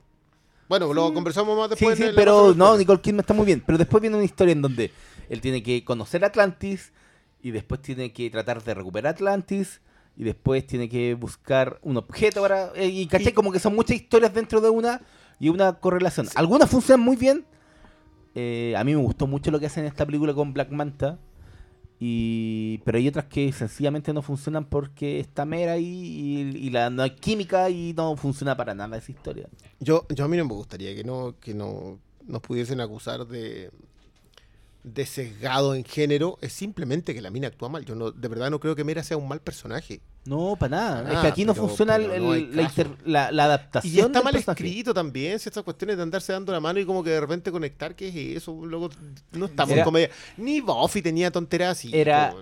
Era chistoso porque mirando la película y es que es, es muy burdo porque te, te tiran, te tiran como la, la típica mirada entre personajes que tú decís, uy. O después vienen y hacen algo y tú, ¿cachai? Ya, pero ¿por qué no? esto me lo están vendiendo porque me lo están vendiendo. No es porque haya un desarrollo en donde yo crea que existe un vínculo entre am- ambos personajes que se está creando. O sea, igual es un gran problema esta película, que no es central la historia de Aquaman con Mera entre ellos como relación, pero es algo secundario que no está para nada bien desarrollado, pero como tiene tanto protagonismo, al final ancla la ancla. Sí, Ancla, Ah. mira, la ese es el mayor problema que tiene Aquaman de todo. Yo, yo acá quiero decir que estoy. Tengo claro que acá la derrota de las películas que apostaban a algo más ya está dada. Se acabó la idea de que las películas de superhéroes puedan apostar a algo más. Las películas de superhéroes tienen un techo a menos establecido. sí, a menos que llegue un director muy de renombre en donde tú sabes que básicamente que vuelva Nolan a hacer, hoy sé que quiero hacer una película de superhéroes, que no va a pasar. Pero es lo único porque el, todo el resto está regido por los intereses corporativos. Pero, Termina, termina tu idea. Eh, Voy a ser policía de las ideas que se terminen. Las películas tienen techo. Las películas de superhéroes hoy día tienen el techo y ese techo está establecido en función del éxito que tiene Marvel. Como el éxito que tiene Marvel es una fórmula perfecta, ese es el techo. No se puede apuntar a otro lado. Si tú te sales de ese esquema, te moriste. Aquaman, por razones bastante lógicas y de hecho yo encuentro que respetables, apuesta a ese techo. Yo creo que en ese techo falla en algunas cosas, no más allá de las que fallan las Marvel, y triunfa en algunas cosas en donde creo que no han triunfado todas las Marvel. No, tiene cosas que no tiene Marvel. Que no tiene Marvel. Ahora, obviamente cuando tú vienes entendiendo de que son escuelas distintas, la escuela Fox es distinta a la escuela Sony, es distinta a la escuela Marvel y es distinta a la escuela DC, tú no esperas que una escuela apueste a la de la otra. Yo por lo menos esperaba que murieran en su ley. Con Justice League me quedó claro que los ejecutivos de Warner cerraron esa carpeta y dijeron, se acabó, hay que, hay que seguir al líder. Esta cuestión no, no funciona, el monito mayor manda. A sabiendas de eso, y yo he entregado, yo ya hice mi duelo con Justice League, dije, se acabó. A sabiendas de eso, yo creo que Juan cumple solamente. Ni siquiera entrega un registro más allá. O sea, si a mí me, me la hacís comparar con, con Ragnarok, yo creo que Ragnarok apuesta mejor. Es, es- Porque es- apuesta a una comedia. está- es que está más cerrada con la propuesta misma, ese es el problema. Ese es el A- igual apunta a muchos lados. Yo a creo muchas como que direcciones. y- en y lo que triunfa es ser una película épica. Y en una película épica sí, tú en un momento así. Y con los diseños y, con y- todo, y y porque le quedan impresionante. Pero los errores son muy notorios. Por ejemplo, cuando trata de ser como el drama shakespeariano, no, no, no, se no, va no, al carajo. No, y sobre todo porque Momoa no rinde en ese... En ese siendo no- que Momoa rinde. No, rinde mucho en la película, pero lo- el, el conflicto de los personajes, porque aquí hay dos hermanos en conflicto. A diferencia de Wakanda, que eran dos primos, que y dos en primos, pero- que eran dos bueno, hermanos. Son historias habituales, pues, pero al final no, no cuaja. ¿Cachai? Pero no sé, pero cuando veis lo de Mera, yo creo que ya igual se la perdono. es que Mera, eh, Nah. para mí, el, el ancla de todo, de gran parte de los problemas que más me Sí. hicieron ruido. Sí. Oscar, estás muy. Eh, sí, no, es que estaba, estaba pensando en justamente el tema de muchas películas en una. Y mm, claro, yo hablaba de, de lo complejo que es el montaje en esas películas, porque de verdad, claro, siento que efectivamente hay muchas películas en una, como dice Paulo. Hay dos por lo menos que son bastante prescindibles, la del origen y la del... em, em, la de la gente la de Indiana Jones, ¿no? Lara Croft. La con Mera. sí, Lara Croft. Em, sí, eh, eh, Básicamente No porque no, porque ir a buscar eh, ir a buscar el medallón de de un rey antiguo del Sí. pasado que y puede... dije medallón por los Indiana, ¿cachai? Que tienes que ir a buscar el medallón que tiene el mapa, ¿cachai? Pero no tienes un antagonista real. Entonces esa película fracasa por eso, básicamente. No, no, no hay un Tú sabes que van a llegar a encontrarlo porque tienen un mapa y el mapa dice exactamente dónde está y lo único que tienen que hacer es caminar. ¿cachai? Llegar al punto Eh, X, a la X. Claro, eh, bueno, la X marca el lugar, es absolutamente prescindible. Y la otra que también creo que es prescindible es la del origen, porque independiente de que esté muy bonita o contada, porque bueno, te muera Morrison actúa, a pesar de que lo pinten, Nicole Kidman igual a, pesar de que como que lo pinten como un, un videojuego, una cinemática de videojuego, bueno, hay que hablar de eso después cuando vean la De película, de la técnica de rejuvenecer. Amigos, por favor, hablado volvamos a los actores jóvenes, por los roles jóvenes, actores de verdad y Es como, es como plata... ¿Para qué gastan tanta plata en algo que Si podrían... igual se ve mal, weón. Se ve súper estirado, weón. Se ve como... vo- Volvemos otra vez a Star Trek y el personaje de... ¿Cómo se llamaba? se el, llama el- el de... No es Nemesis, es Star Trek Insurrection. en ¿Cuándo, Insurrection, cuándo era sí. Tom Hardy? No, No, no. no. en Nemesis Insurrection, es- en Insurrection. Star Trek Insurrection había un personaje que era muy anciano. El, Entonces necesitaba estirarse el cuero derechamente. Estirarse la piel así con... es el de... Y era este actor... eh, el de, el de Amadeus. Mozart, el de Amadeus. Amadeus, eh, Es Murray Abrams. Sí, po. sí, po. Tenía la cara... Tenía el, el pellejo estirado hacia el máximo. Es lo mismo. Se ve igual de mal y no. Pero, pero, pero es que hay un tema ya con. Ya deberíamos asumir que las películas de superhéroes no se ven, no funcionan en sí mismas. O sea, la gente ya viene con un, con un conocimiento y si no, no se demora nada en aprenderlo. Entonces ya el tema yo, yo hace, creo que acá hace eso sí cinco funciona. años. Hace- en cinco no, minutos pero- entendiste quién era Aquaman. Sí, pero no necesitáis decir de dónde venir. Da lo mismo. Tú, tú querías apostar Da a la lo fantasma que camina. Sí, da Mejor inicio de una película de chato- superhéroes para ti. Oh, chato los de las historias de origen. o sea, sí, es que... es que es siento cuático que porque, perdí por media ejemplo, hora sí, en- Es que el punto al final es que, ya, tomemos con, por ejemplo lo que se ha hecho con Spider-Man en el cine.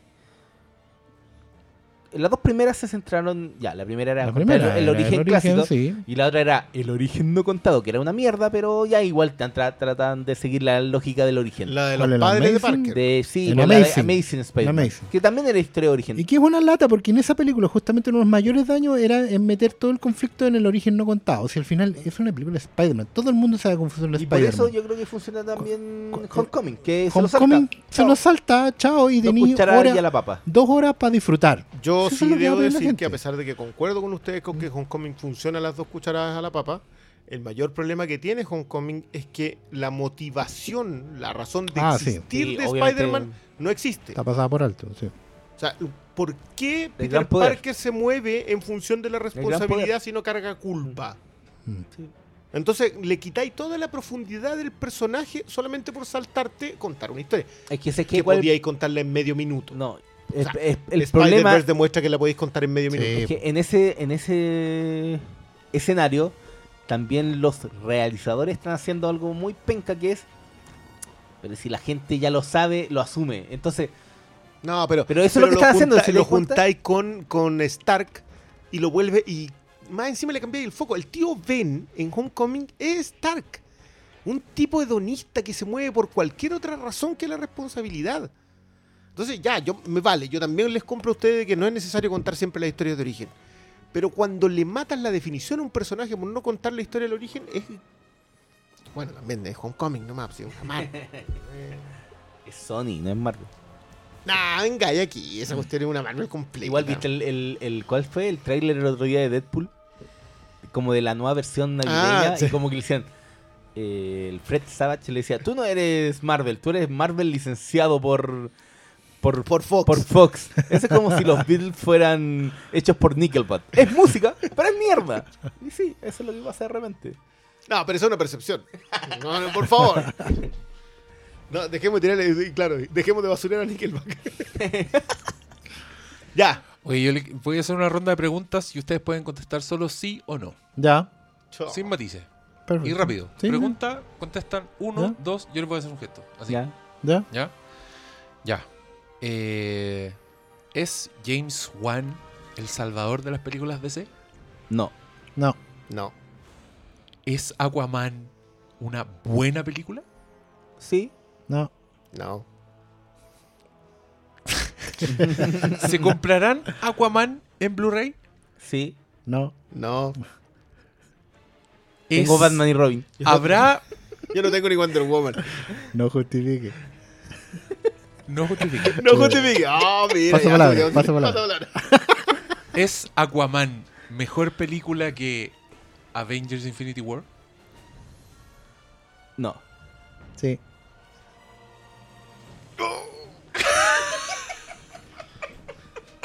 ¿Ya? ¿Sí o no? No. ¡Oh! Me dolió en el alma. Pero no se puede justificar. Vamos.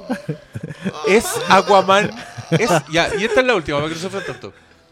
Solo para saber, solo para saber a lo que voy. ¿Es Aquaman mejor película que The Last Jedi? No. No. No. Ya, pero. Ya No, ¿sabes qué? Sí, puede, puede, puede que sí. No, no, no, ¿para qué, weón? No.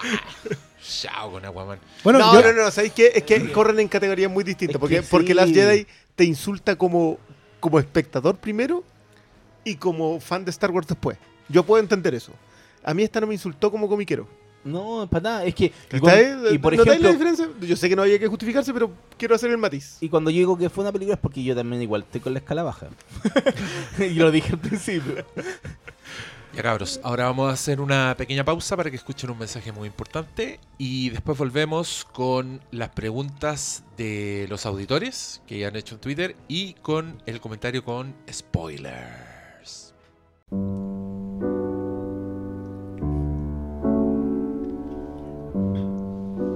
Bueno, queridos auditores, les tenemos una mala noticia.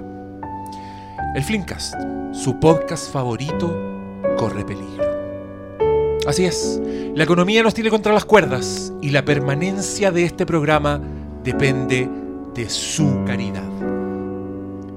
Depende de que usted, sí, usted, se meta la mano al bolsillo.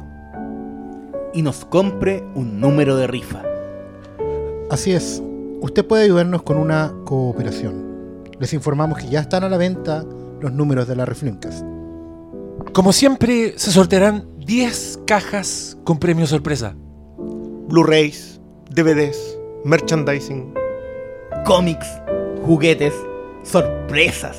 Si quiere salvar este programa de la ruina, del olvido, de la cancelación prematura, Casi 300 capítulos. Métase la mano al bolsillo. El primer premio, como siempre, consistirá en un Flimcast On Demand VIP. El ganador o ganadora escogerá la película que discutiremos. Y podrá apersonarse en la grabación. en resumen, ganamos todos. Ustedes premios y nosotros seguir haciendo lo que amamos. Salvar al Flimcast depende de usted.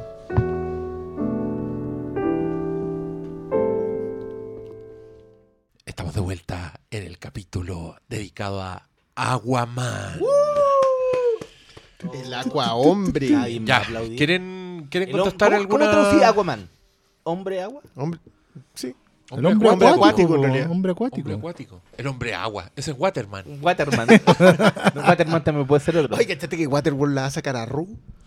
Mira. Sí, es como que Qué saque criterio. El otro día me E- puse a ese ver es un un- espaldarazo mayor. Ay, sí. No, el otro día es me puse decir, a ver como un mini documental que está en YouTube que te cuentan como todo el proceso de producción y todos los problemas que tuvo Waterworld. Por, porque la wea No, sí. gastó más plata que la mierda. Hicieron el atolón, tormenta, se le fue a la mierda. Y ¿Tú te acuerdas que. Waterworld era un desastre financiero porque había costado 200 millones? A mí nunca se me olvidó esa No parte. recuerdo cuánto recaudó, pero dos- tuve no, no, números pero y no le... El costo, weón, eran 200 millones. Hoy día ese es el costo promedio de una de estas películas.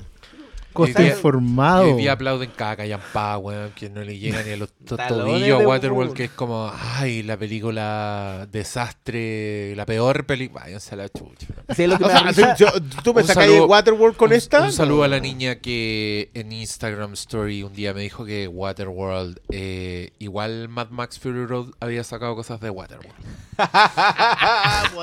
Lo recuerdo, lo recuerdo.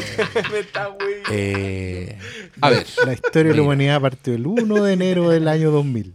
Da igual que los otros que empezó el 2011. Alexander P.A. pregunta: ¿Cuáles son los factores rescatables de la película aparte de Amber Heard? Puta, amigo, amigo, No la ha amigo, visto, no la ha visto. Amigo, La pregunta es válida. Vea la película que con los ojos. Es que yo lo tomo por otro, por el lado Mírame a los ojos. Por el lado estético es Up here, mera. Michael. Up here. Up here. Por el lado estético es mera. Pero. ¿Qué es eso? Ah, pero ¿Qué, ¿qué- qué fue, qué ver. fue eso? ¿Qué, qué- No, que estaba qué? pensando que una idea que, me, que escuché como después la función dijo. Alguien dijo, no me acuerdo quién. Ya, igual estaba mejor Nicole Kidman. Bueno, Alguien me lo dijo. debe haber Mira. sido un señor mayor. Yo no me voy a meter ahí, pero yo creo que cualquiera de más de 40 va a pensar lo mismo. ¿Cierto? Sí. Yo y tengo más y de ahí 40, volví, pero- no, pues volviste a salir. Si vos salís del sarcófago, programa por el medio, si no, no engaña aquí a hacerte loco. Ese es el joven. el- Qué No, jovial. pero a eso yo creo que se refería con que lo mejor es. Puede que sea por un aspecto estético de la No, actriz, de- que es yo creo que lo dejamos más o menos Que- claro. Para mí ella es lo más bajo de la película, lejos. Y creo que lo mejor es... Primero, ojo, ojo que está Dolph Lundgren en esta película. a- a- ante quien me quiero sacar el sombrero a pesar de mi desprecio absoluto por... eh, ¿Cómo se llama el de Rocky? Iván Drago. Iván Drago. Drago, por Iván Drago. Iván Drago.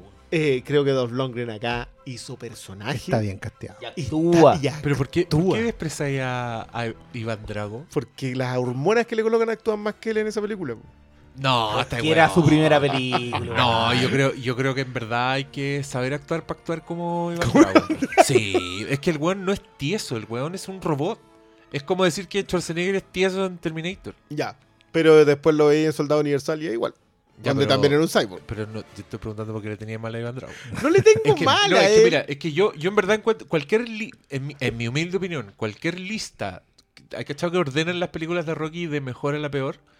Para mí, cualquier lista que no tenga Rocky 4 como la peor eh, está inválida. Está inválida. Creo que de verdad es una de las peores películas que a mí me encantaría conversar con gente que ama Rocky 4, pero verla con ellos. Como, ya, ok, ama esta película, veámosla. Yo la amo. Sentémonos a verla ahora, de principio a fin. Y Yo la cuando amo. termine, Dime que es una película buena. Dímelo mirándome a los ojos, conchetum. Yo la amo. No, pero es que. o sea, es que yo, No, pero es que- eh, no, pero loco, espérate, loco, déjame- esa- es, esa el- película eh, está es llena- haberla visto de chico. No, No, eso No, ya, ve- no, para, para, para, para, para, para. Es que pero mira, No, para tú. por déjame ejemplo, terminar. cuando yo no vi la weá- Déjame- puta, Ya, que no dale, deja dale. terminar. No, yo lo que yo estaba diciendo es que, pese a esta opinión, creo que Iván Drago no es lo peor de la película. Si, si que igual está Stallone al lado. Es un personaje, ¿cachai? El, los problemas es que es un videoclip detrás de otro, que no tienen absolutamente ninguna trama, que la weá es como la película más ochentera, y lo digo en términos peyorativos, de la historia. Es una weá que está. Tiene todos los vicios de las películas ochenteras, desde el statement político hasta la estética. Y, ¡Tiene un robot! Y que yo creo que solo funciona porque la viste cuando teníais 5 años. ¿Qué edad y- teníais, Malo? Y aplaudía ahí en la parte que No, salía haber Rocky. tenido siete cuando la vi la primera. Ah, Es que, bien. claro, yo No, me ya la repetido ya está después pasadito. y hice... Ya está pasadito para ver Rocky 4 tenía la excusa. buena. No, No, yo la- hay excusa. No, yo la vi en la tele, no sé qué... Yo me acuerdo de haberla visto en la tele y decía, ¿qué, qué, qué, qué? Es que qué sé que esto? tiene, tiene como algo choro como la pelea y a uno se le olvida que tiene... No, como que if tiene- I can change. No, pero que tiene, tiene, tiene un. Los un rusos, aplaudiéndole, los rusos aplaudiéndole hasta luego. Mira, mira, si hay una película Salva que la se- Guerra Fría, hay, weón. hay una película que se merece el pero mira esa weá, hermano, es Rocky 4. Y yo de verdad no logro entender. Tú podís pasar cada dos minutos mirando la pantalla y apuntando, pero mira po". Toda el- la secuencia de las hormonas, la secuencia del. eh, ¿cómo se- que tiene un nombre la escena de El cuando el entrena. montaje, El training montaje, montage. El training montaje. montage. No, pero esta, esta weá es Training Montage The Movie. Sí, tiene como siete.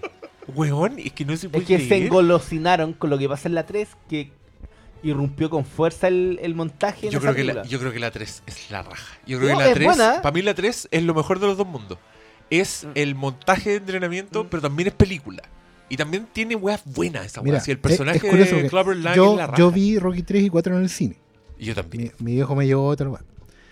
Pero siempre el tema con Rocky era: Rocky 1 es una wea aparte. Sí, po. Yo Es esa como First la, Blood. la defiendo así. Claro, es como First Blood. Sí, exactamente. La 2 nos la saltábamos siempre porque era fome.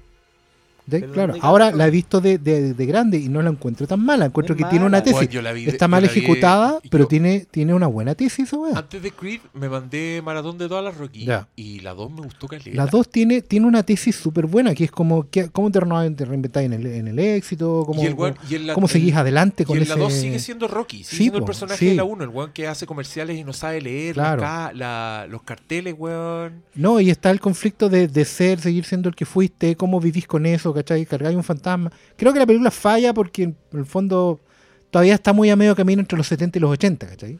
De hecho, es media puente entre, la- entre, las- entre las dos décadas, las dos formas de ver el cine. Y, y- y es porque, según yo, la Rocky 2 es el ascenso de Rocky a estatus de héroe invencible. Claro, Que ya está en la 3 y en la 4 se dan a la concha de su madre. Pero, pero la 3, por ejemplo, a mí siempre me, gust- me gustaba más la 3 que la 4. Y, y son varios factores giles, porque la 3 ya plantea la, la- la dinámica de videojuego-videoclip. Porque es básicamente Rocky contra el, el villano del, del stage. ¿Viste? Y el Preparándose. Va subiendo Y- jefe. claro, porque es el jefe del, contra el, el boss de esta, de esta etapa. Y con, con escenas de videoclip. Sí, es la, un- es la primera película en que la música se vuelve súper importante. Y, y a- Eye of the Tiger hasta hoy día levanta un muerto. Sí, pues, weón. ¿Cachai? Esa, esa canción de Survivor levanta un muerto hasta hoy día. ¿Cachai? Y gente- generaciones nuevas pueden dar fe de eso. Pero la 4, la 4 es- justamente es un, es un remake de la 3. Pero el problema que tiene es que se salta de Mr. T, Cloverland, que es un buen que tiene razones para ser como es. Porque es un negro, es criado en la calle, ¿cachai? Y un Eh, que le estaban negando la oportunidad. es un espejo oscuro de Rocky, porque al final, bueno, en un momento No, le pues, no dice, le habían dado oportunidades No, porque po. Rocky lo están teniendo como con puro con puros paquetes. con puros po, paquetes como ¿Pero por qué? Porque al final, él- él- yo amo un momento en Rocky 3 cuando, cuando el Clover Lang le tira la pachotada y le dice, tú, en el fondo, en el fondo se lo dice de distintas maneras, pero tú eres igual que yo, pero a ti te tienen ahí como títere porque soy blanco. Y a mí ni siquiera me dejan ser títere porque soy negro. Negro, pobre, flight toda la weá, ¿cachai? Entonces, Clover va creciendo en esa weá y se convierte en una bestia, pero tú no podís odiarlo porque el weón en realidad tiene razón. ¿Cachai? Y, y es, una, y es una, una premisa que me quedó siempre. Para construir un villano, tú tenés que darle motivo. ¿Cachai? Juan puede terminar convertido en un monstruo, pero necesita tener motivos. No importa, motivos- de hecho, que en esos motivos esté equivocado. Claro, al final él siempre es el héroe de su propia historia. ¿Cachai? Y por eso yo siempre he dicho, weón, ¿por qué no me vuelven a contar qué pasó con ese personaje? Lo borraron de, de la. Lo de iban la... a agregar ahora a Creed 2, pero como Weón, que... pero es que. Puta, ahí. como la... Ahora, le dejaron bueno, para la 3 para. Pero imagínate, pues, el, el negro, el ¿Y cómo negro príncipe, el negro príncipe versus el negro olvidado y basureado de, de la 2, de la 3, pues. Es el, hijo, es el hijo que tenían que buscar.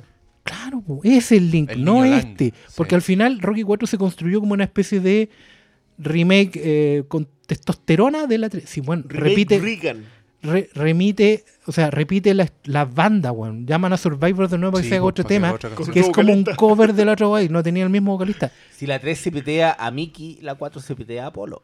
Claro, más encima. Pero eso, pero, si en la ¿cachai? 3 pero, pero corren es en la forzado. playa, en la 4 eh, en el cerro, en la Claro. montaña. es que Pero es ahí, forzado. ahí es súper bueno, ahí es súper es súper de Force Awakens. Onda, es, es como repetir los movimientos. que es verdad, po, Sí, es, es es la verdad. estrella de la muerte.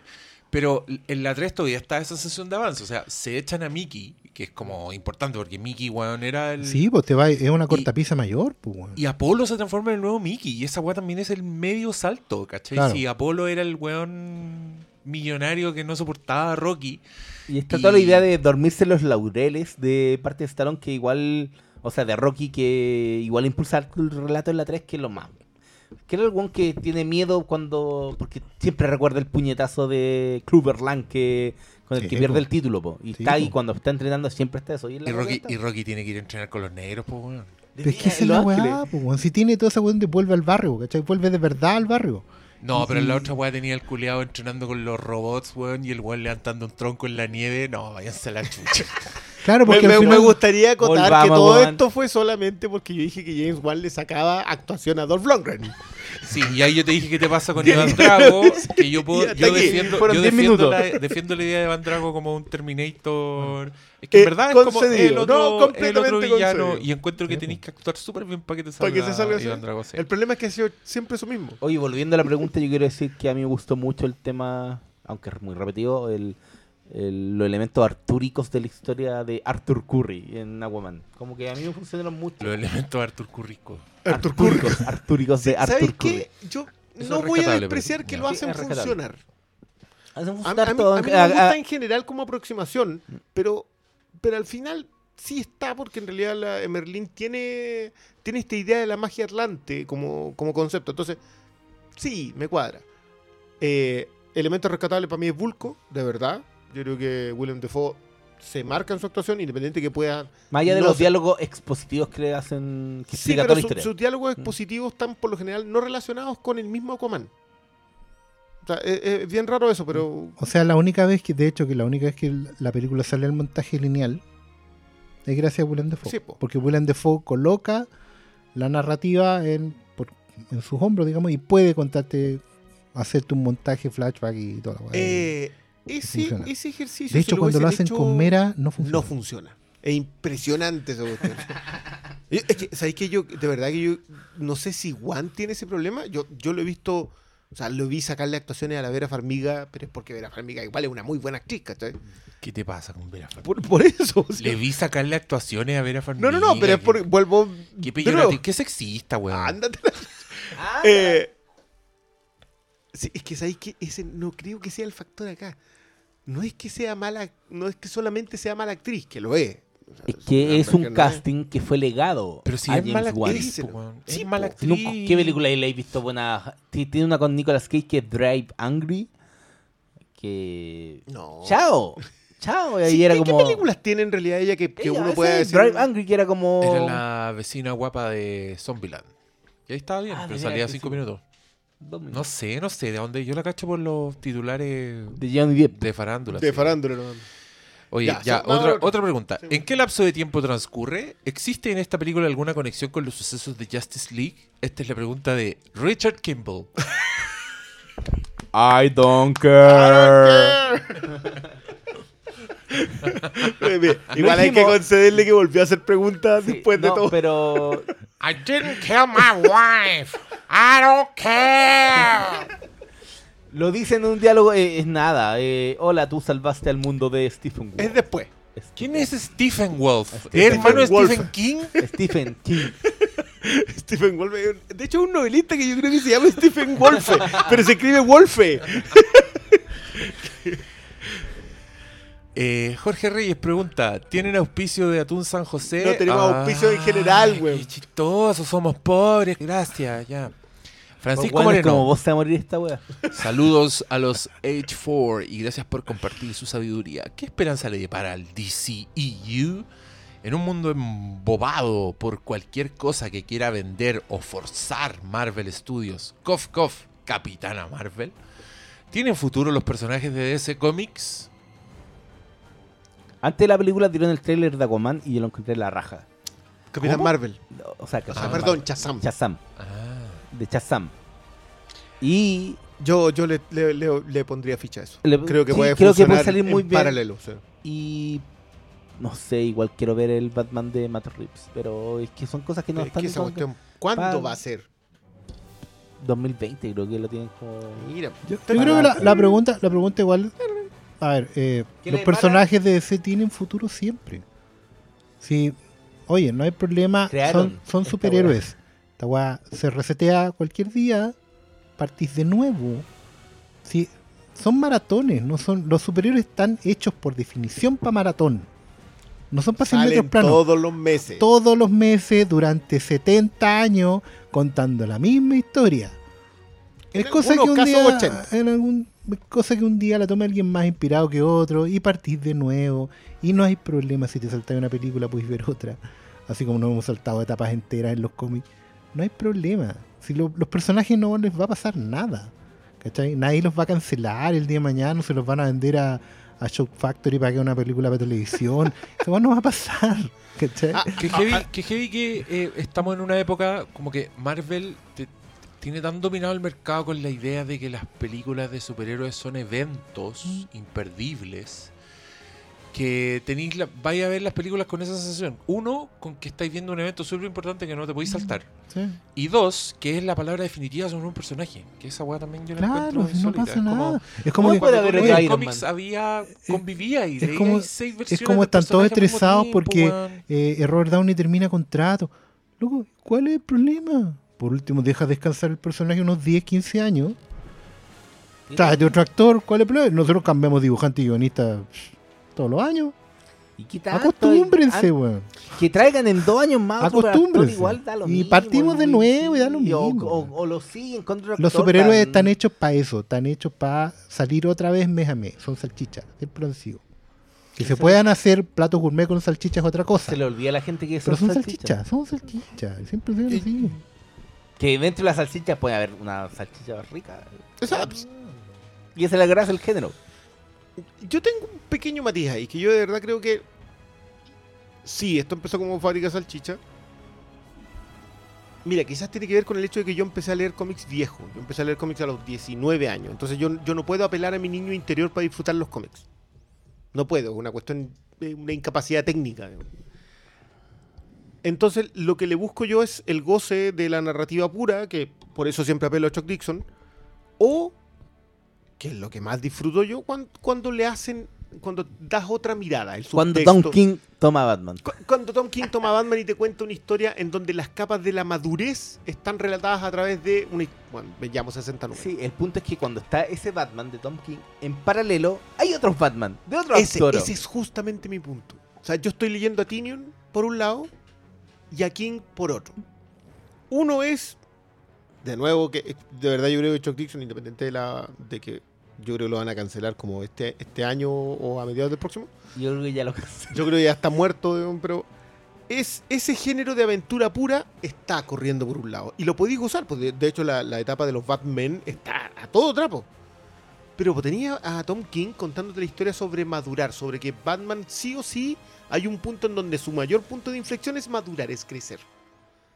Entonces, sí, si, yo- si alguien puede tomar esas dos cuestiones y disfrutarlas, ¿por qué tiene que ser una sola la visión sobre Batman? ¿Tú ¿Por qué si tuvimos que- a Barton y a Nolan, que son ¿Mm? muy diferentes, y ambos lograron cotas bastante altas con el personaje, ¿por qué no puede haber otra visión? Es que sabes que uno de los puntos. Warner está en- ya terminó de grabar una película del Joker. Que no tiene nada que ver con este universo. Y yo espero que le vaya la zorra. para que así mucha gente pare con esta idea hueona de que solo puede existir una versión del, del personaje en paralelo. Y ojalá que le vaya bien porque al final esos son los cómics. Di- punto, diversas interpretaciones de un personaje no tienen que ser todas iguales. Yo tengo- Y esa es la gracia de los superhéroes. Yo tengo mucha fe. Yo sé que no la puede que lo, lo que dice Oscar es un temor que tengo también de que la de Spider-Man no la vaya a- y no la vaya a ver nadie. Pero de verdad yo creo que lo que hicieron en Spider-Verse es abrir el mundo a ese montón de historias.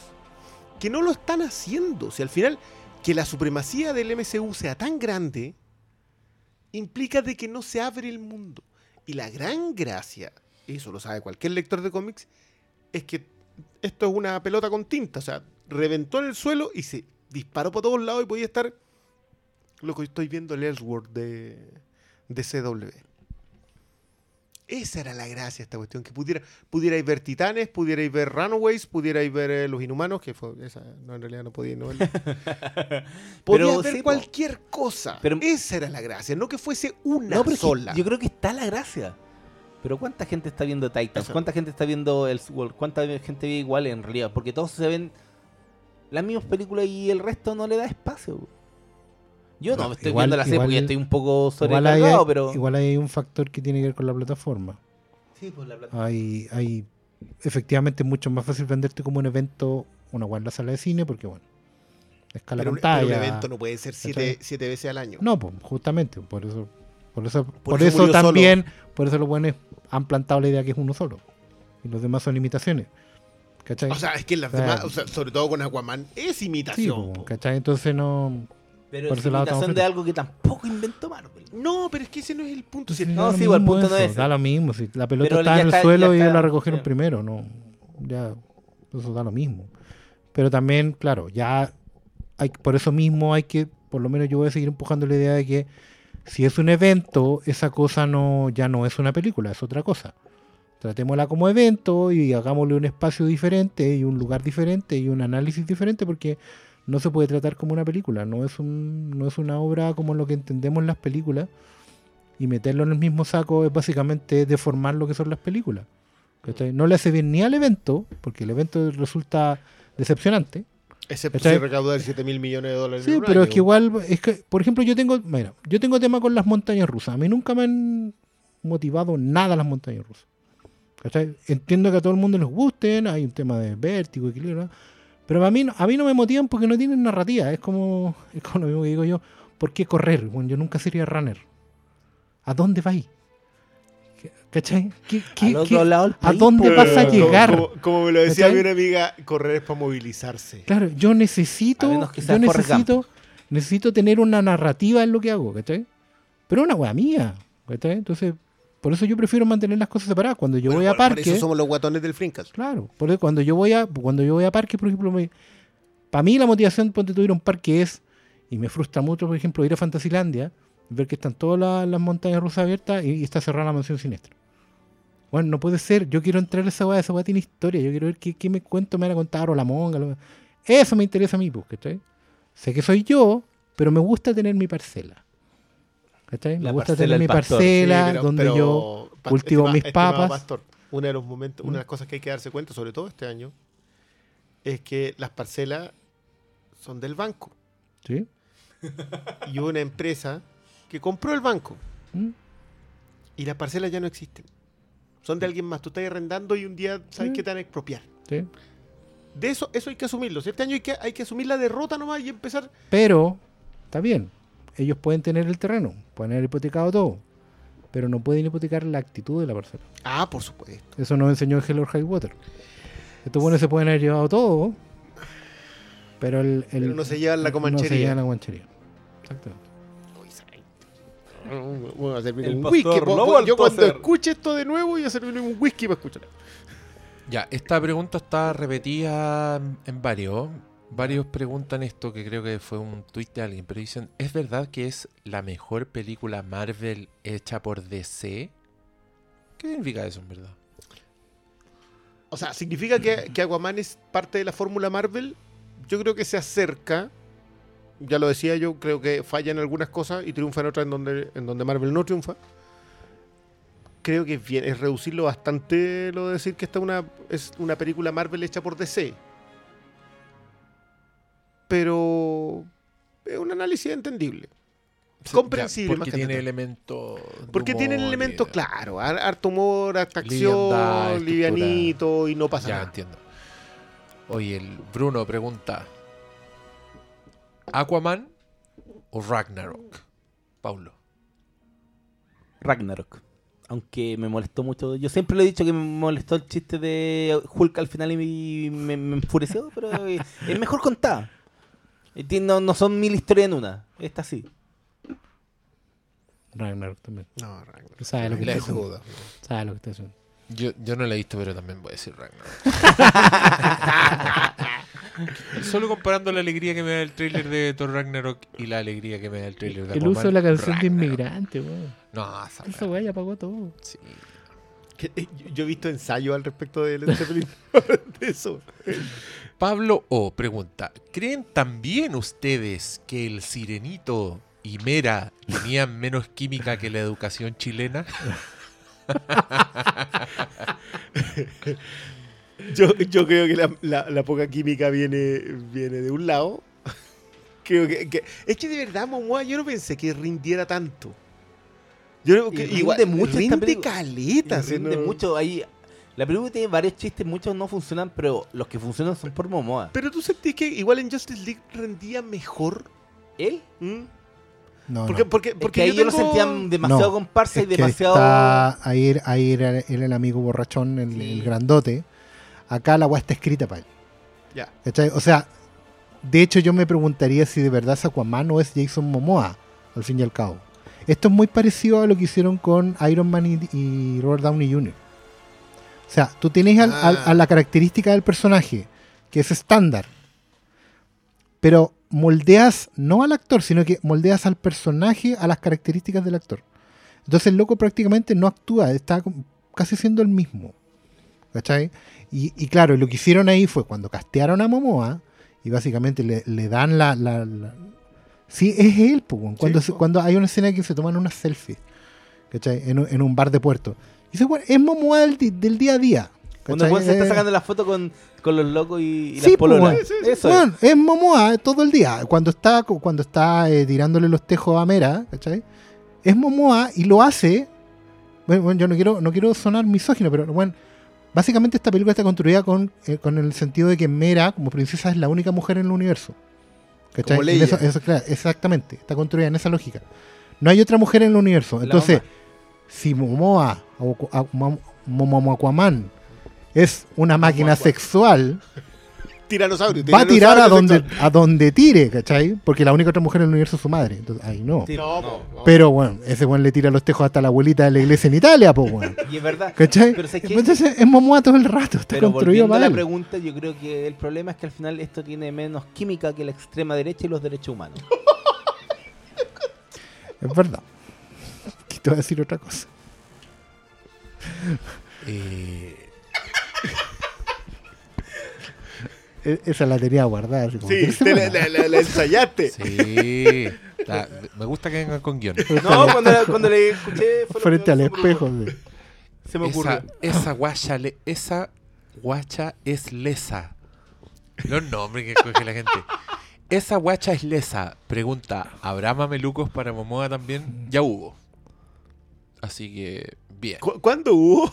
¿O ahora recién? Ahora, Ah, sí. esta ronda todos le No, tiraron sí, es flores. No, sí. Eh, Igual yo saldría más a carretear con el loco que, que, que el mameluco, pero se entiende. Sí, yo, yo igual me entraría temprano, sí. No sé si seguiría Sí, carreteando no, después no de la una con ese weón jugoso. No, ese termina en, termina en pelea. Claro, no, weón. En pelea. Gabriel Labraña pregunta, ¿cómo le sienta a cada uno? No, ¿Qué leamos pero este. Pero leamos, si es una pregunta, ¿por qué no la van a leer? ¿Cómo le sienta a cada uno la definición que tomó DC en esta película de renunciar al subtexto? ¿Es porque se trata de Aquaman? ¿O es que se impuso una sola forma de reflejar personajes superheroicos? Muy fan de su programa, saludos a todos menos uno porque lo veo siempre. Emoji de corazón. Eso es para Paulo. Yo creo.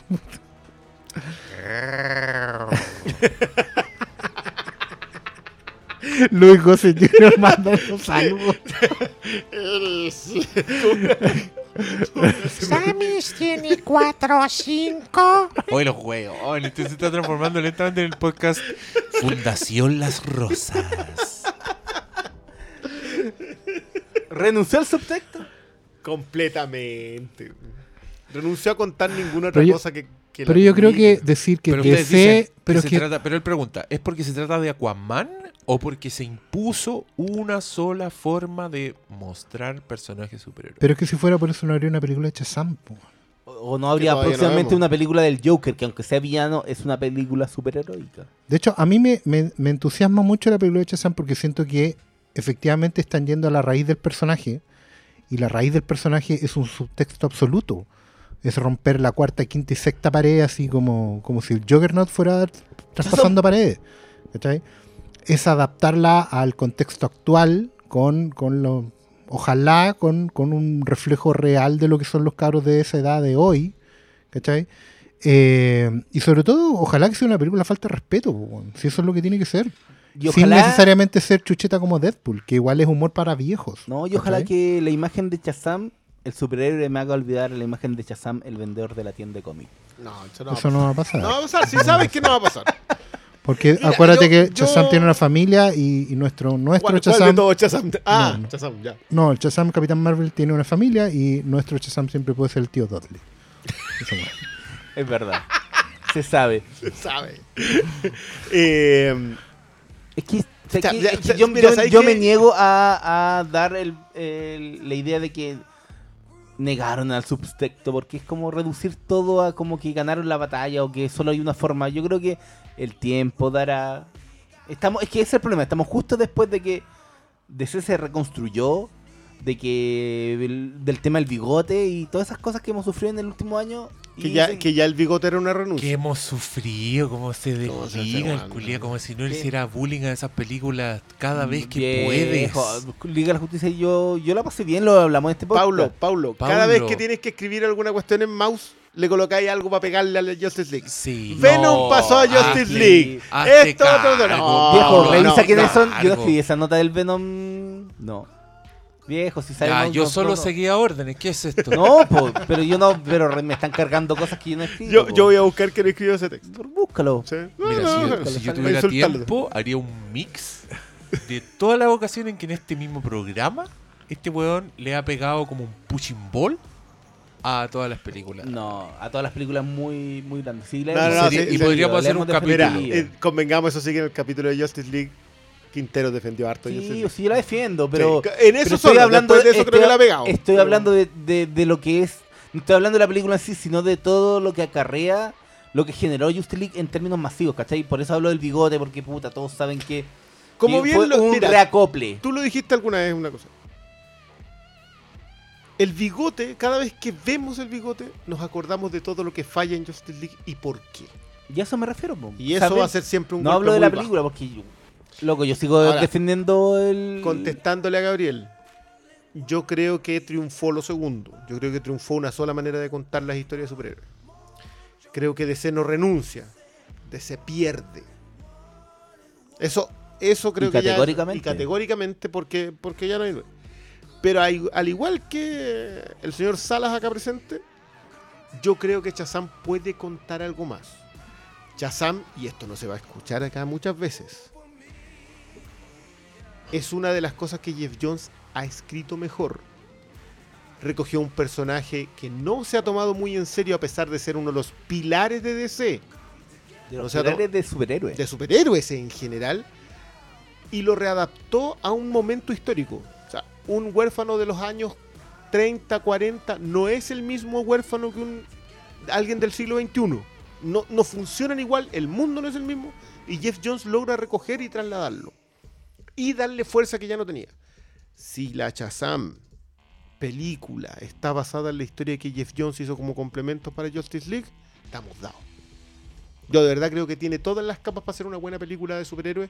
Y aparte de eso, una buena película con más que contar.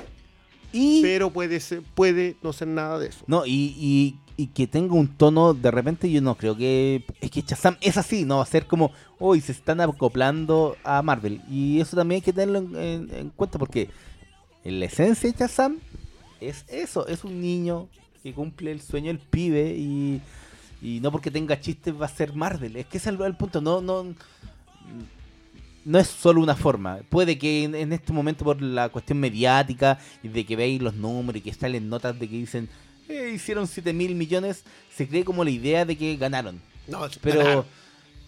Ganaron, no, Pablo, ganaron, Pablo, pero ganaron. va a haber una película del Joker que costó 50 y vamos Es a verlo. es que- Es que eso, es lo- que a- a eso son las esperanzas que guardamos. Pero, hoy viene día- pero- pero eso Hellboy. es potencial. No es el hecho. El hecho hoy día es que ganó una forma de contar las películas de superhéroes. Que a mí me parece particularmente pobre y plana. Pero ganaron. Cualquier otra cosa es potencial. Lo que pueda salir del Joker es potencial. Lo que pueda salir de Shazam es potencial. Los hechos hoy son estos. Y DC no renuncia. DC pierde. show you with the box. Who's in the box? what's in the box? What's in the fucking box?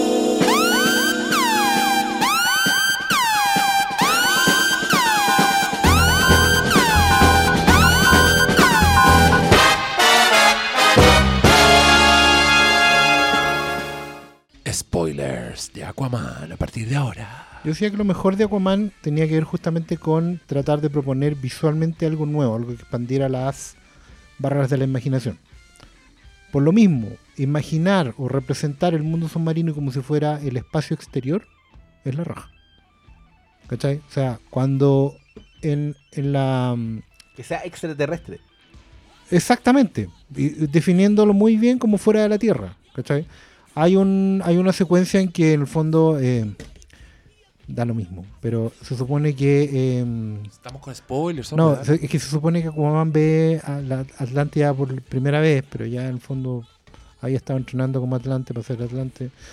Y el Pero- Liga de la pero no Justicia había visto- Atlántida. Bueno, claro, pero lo habéis visto en fotos por lo menos, pues habría aprendido. ¡Foto! ¿Cómo Ah. sacáis foto?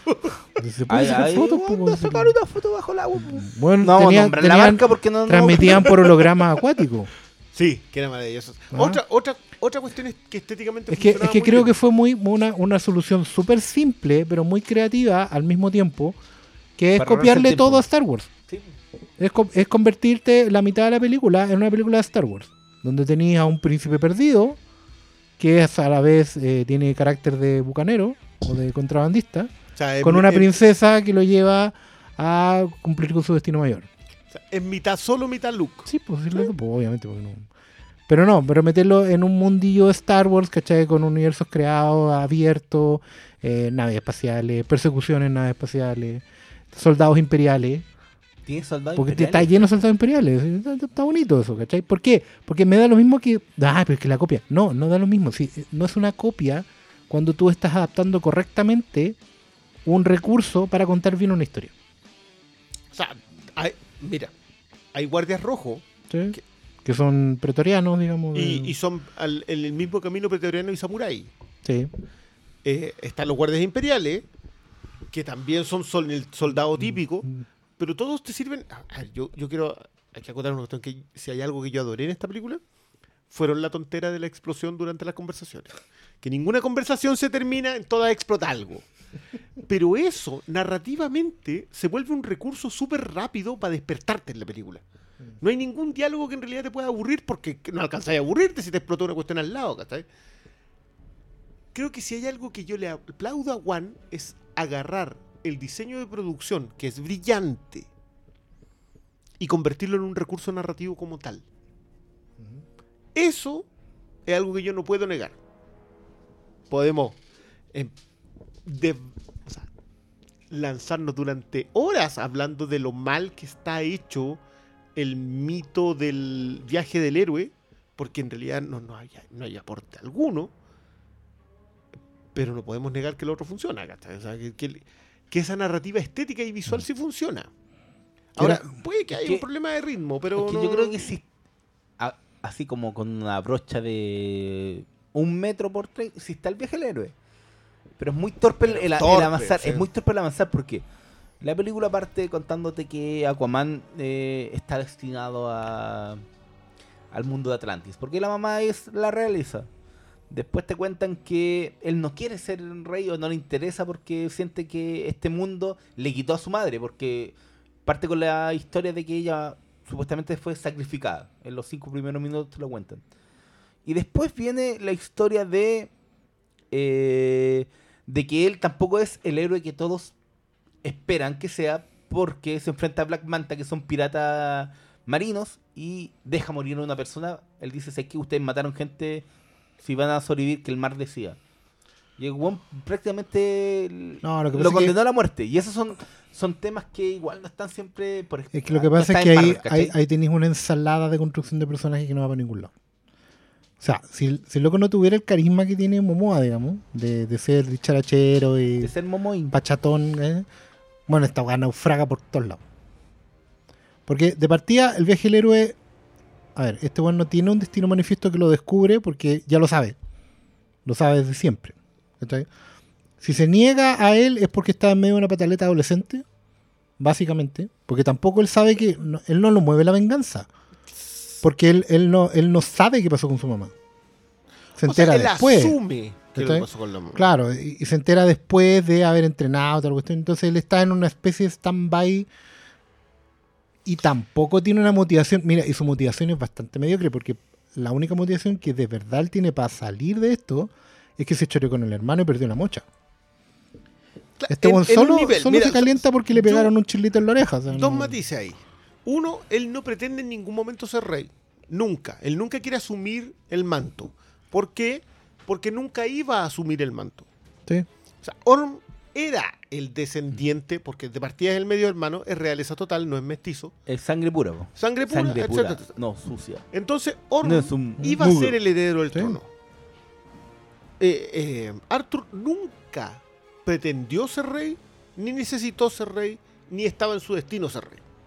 Por eso, por eso está mal que lo acepten en cinco minutos. Eh, es que ahí está Es para mí el Por eso yo te digo que el viaje del héroe está muy mal hecho. Es que porque es cuando torpe él, porque- deci- él decide ser rey es porque si no va a haber guerra con la superficie. Pero la profundidad del drama de perder las dos cosas no alcanza a estar. No, nunca está. Está, está la- está pincelado con una brocha muy gruesa Es porque que es, nunca como. Exacto, porque exacto. nunca está en Hola. riesgo. Hola, te hay una escena en donde muestran como que el, el ataque hacia la superficie que, que es como un gran marejada con devolviéndole la basura. Básicamente nos devuelven la basura. la basura. Y esa es como la motivación de él. Él quiere, no quiere ser rey, él quiere impedir que este weón deje la cagada. Y Sí. ese viaje no está bien desarrollado. Es que ¿sabes lo que pasa? Que yo creo que es un viaje que tú podís conversar después, pero no te interesa conversar. No, porque en Ah, tampoco. Es que ahí es donde yo digo que renunciaron a los subtextos. Porque esta historia, la historia de él, no quiere en realidad asumir el manto, sí es, el- es lo que construía Snyder en la, tra- en la subtrama. Claro. Que es, este personaje no quiere hacer esto, pero en realidad está construyendo esto otro. Pero en realidad acá no está contado eso. No. Tú, tú puedes ver que no hicieron el esfuerzo. Te la tiraron nomás. Lo de la mamá es vergonzoso. Para mí esa cuestión de, no, es que a ella la sacrificaron en la en, en the trench, en, En la el fosa. abismo, en la fosa. Y, No, después- pero- y no tú es- después tú no- sabés que van a no llegar la tranche. Y no creí ni un minuto que la mina está muerta.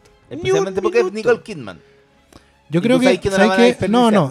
Y, y yo creo. No, porque la viste en el No, tráiler. No, po. no, no, si no hay, no hay por ni una Mira, parte, no, y mira, el problema, el problema en realidad del desperdicio de esa historia, en realidad está dado por el lado de Orm. Porque Orm, efectivamente, como, como príncipe shakespeariano, tiene una razón de peso, ¿cachai? Para ser como es. Más que Aquaman, porque Aquaman al final tiene la vida resuelta ahí en su... En su, en su Nació parado. en su muelle, no, y en su muelle pesquero y hondero, ¿cachai? Y el weón tiene de todo, si seguramente lo invitan a tomar gratis, ¿cachai? El papá es dueño del faro, así que no tiene problema de hipoteca. Eh, Ni un drama, ¿cachai?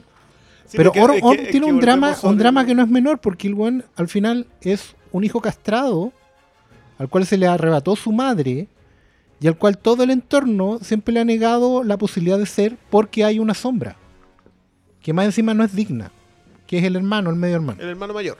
¿Cachai? Ese weón tiene razones para construir un drama. ¿Cachai?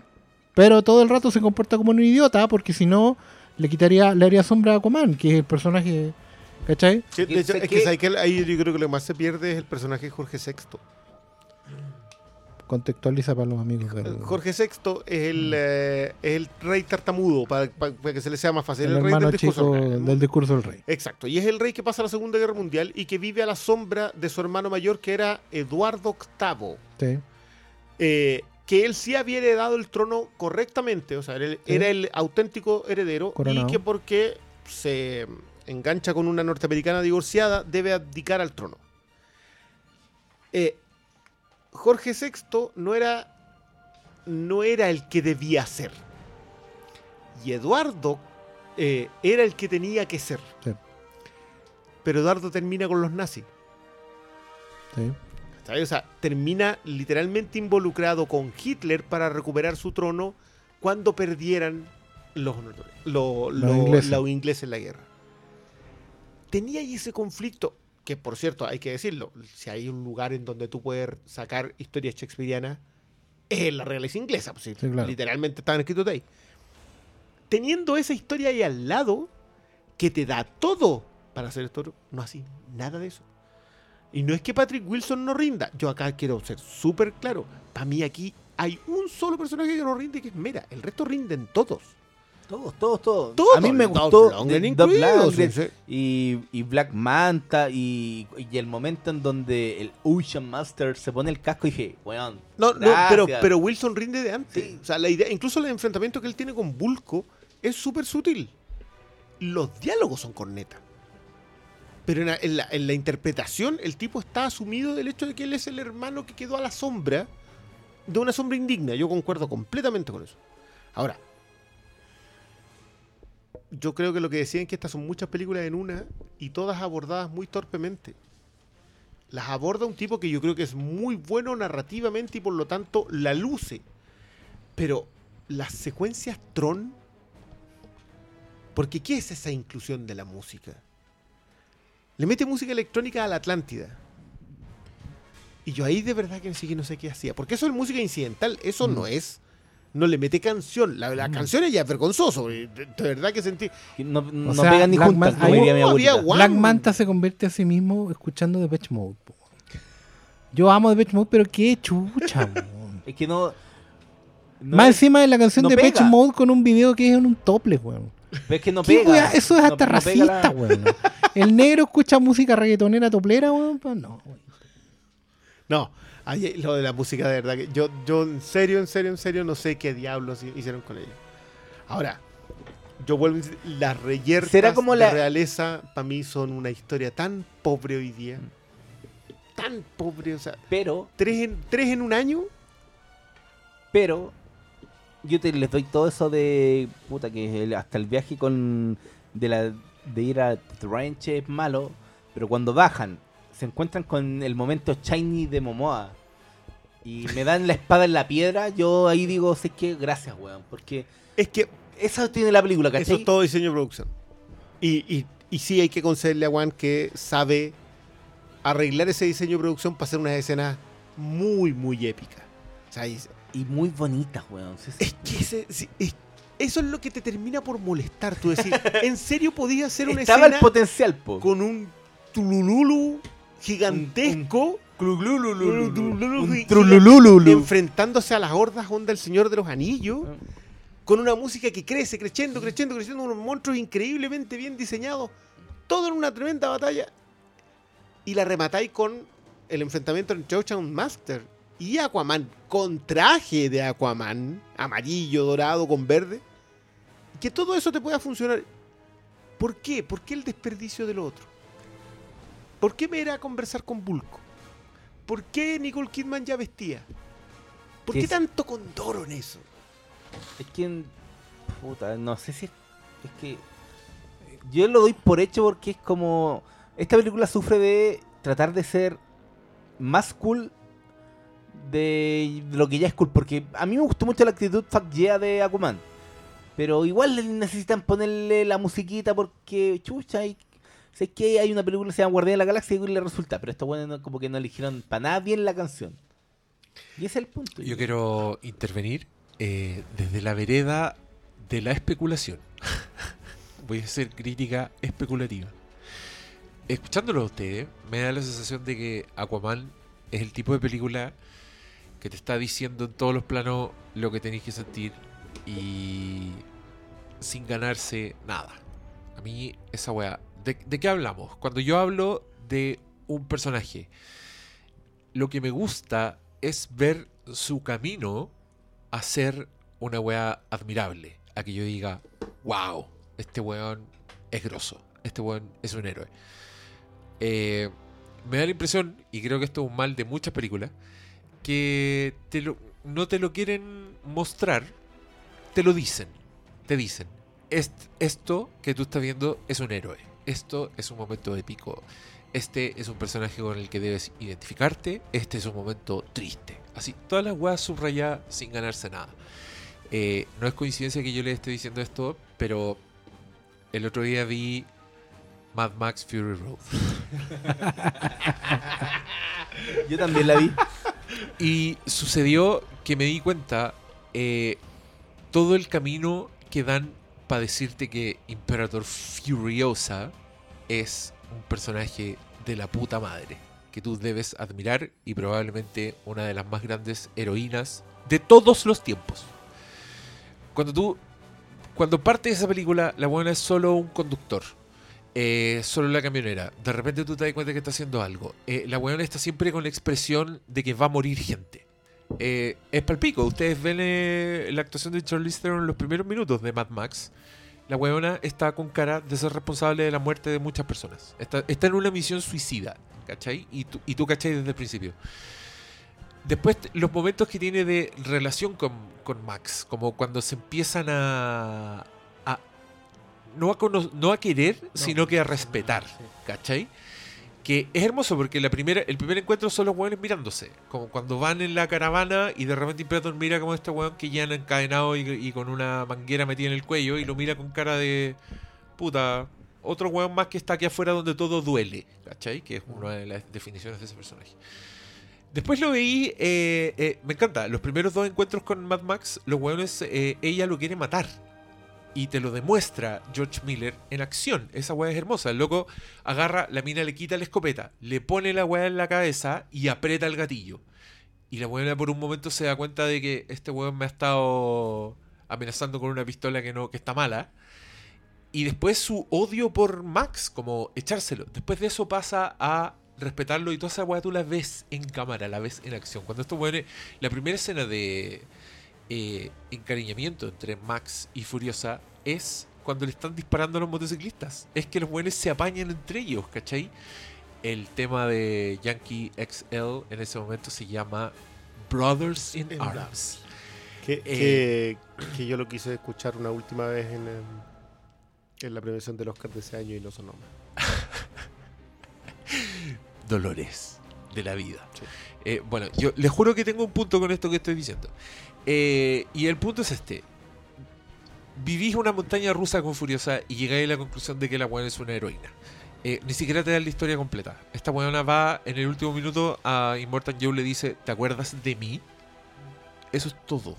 Tú decís, ya, ¿qué hubo acá? Yo especulo, me encanta hacer como el ejercicio del fanfiction y decir, eh, Imperator Furiosa era fue una de sus esposas, ¿cachai? Por eso, coincidentemente, el mismo biotipo. Si la Charlize Theron en verdad es como la es como las novias de Immortal Joe, pero 10 años después, ¿cachai?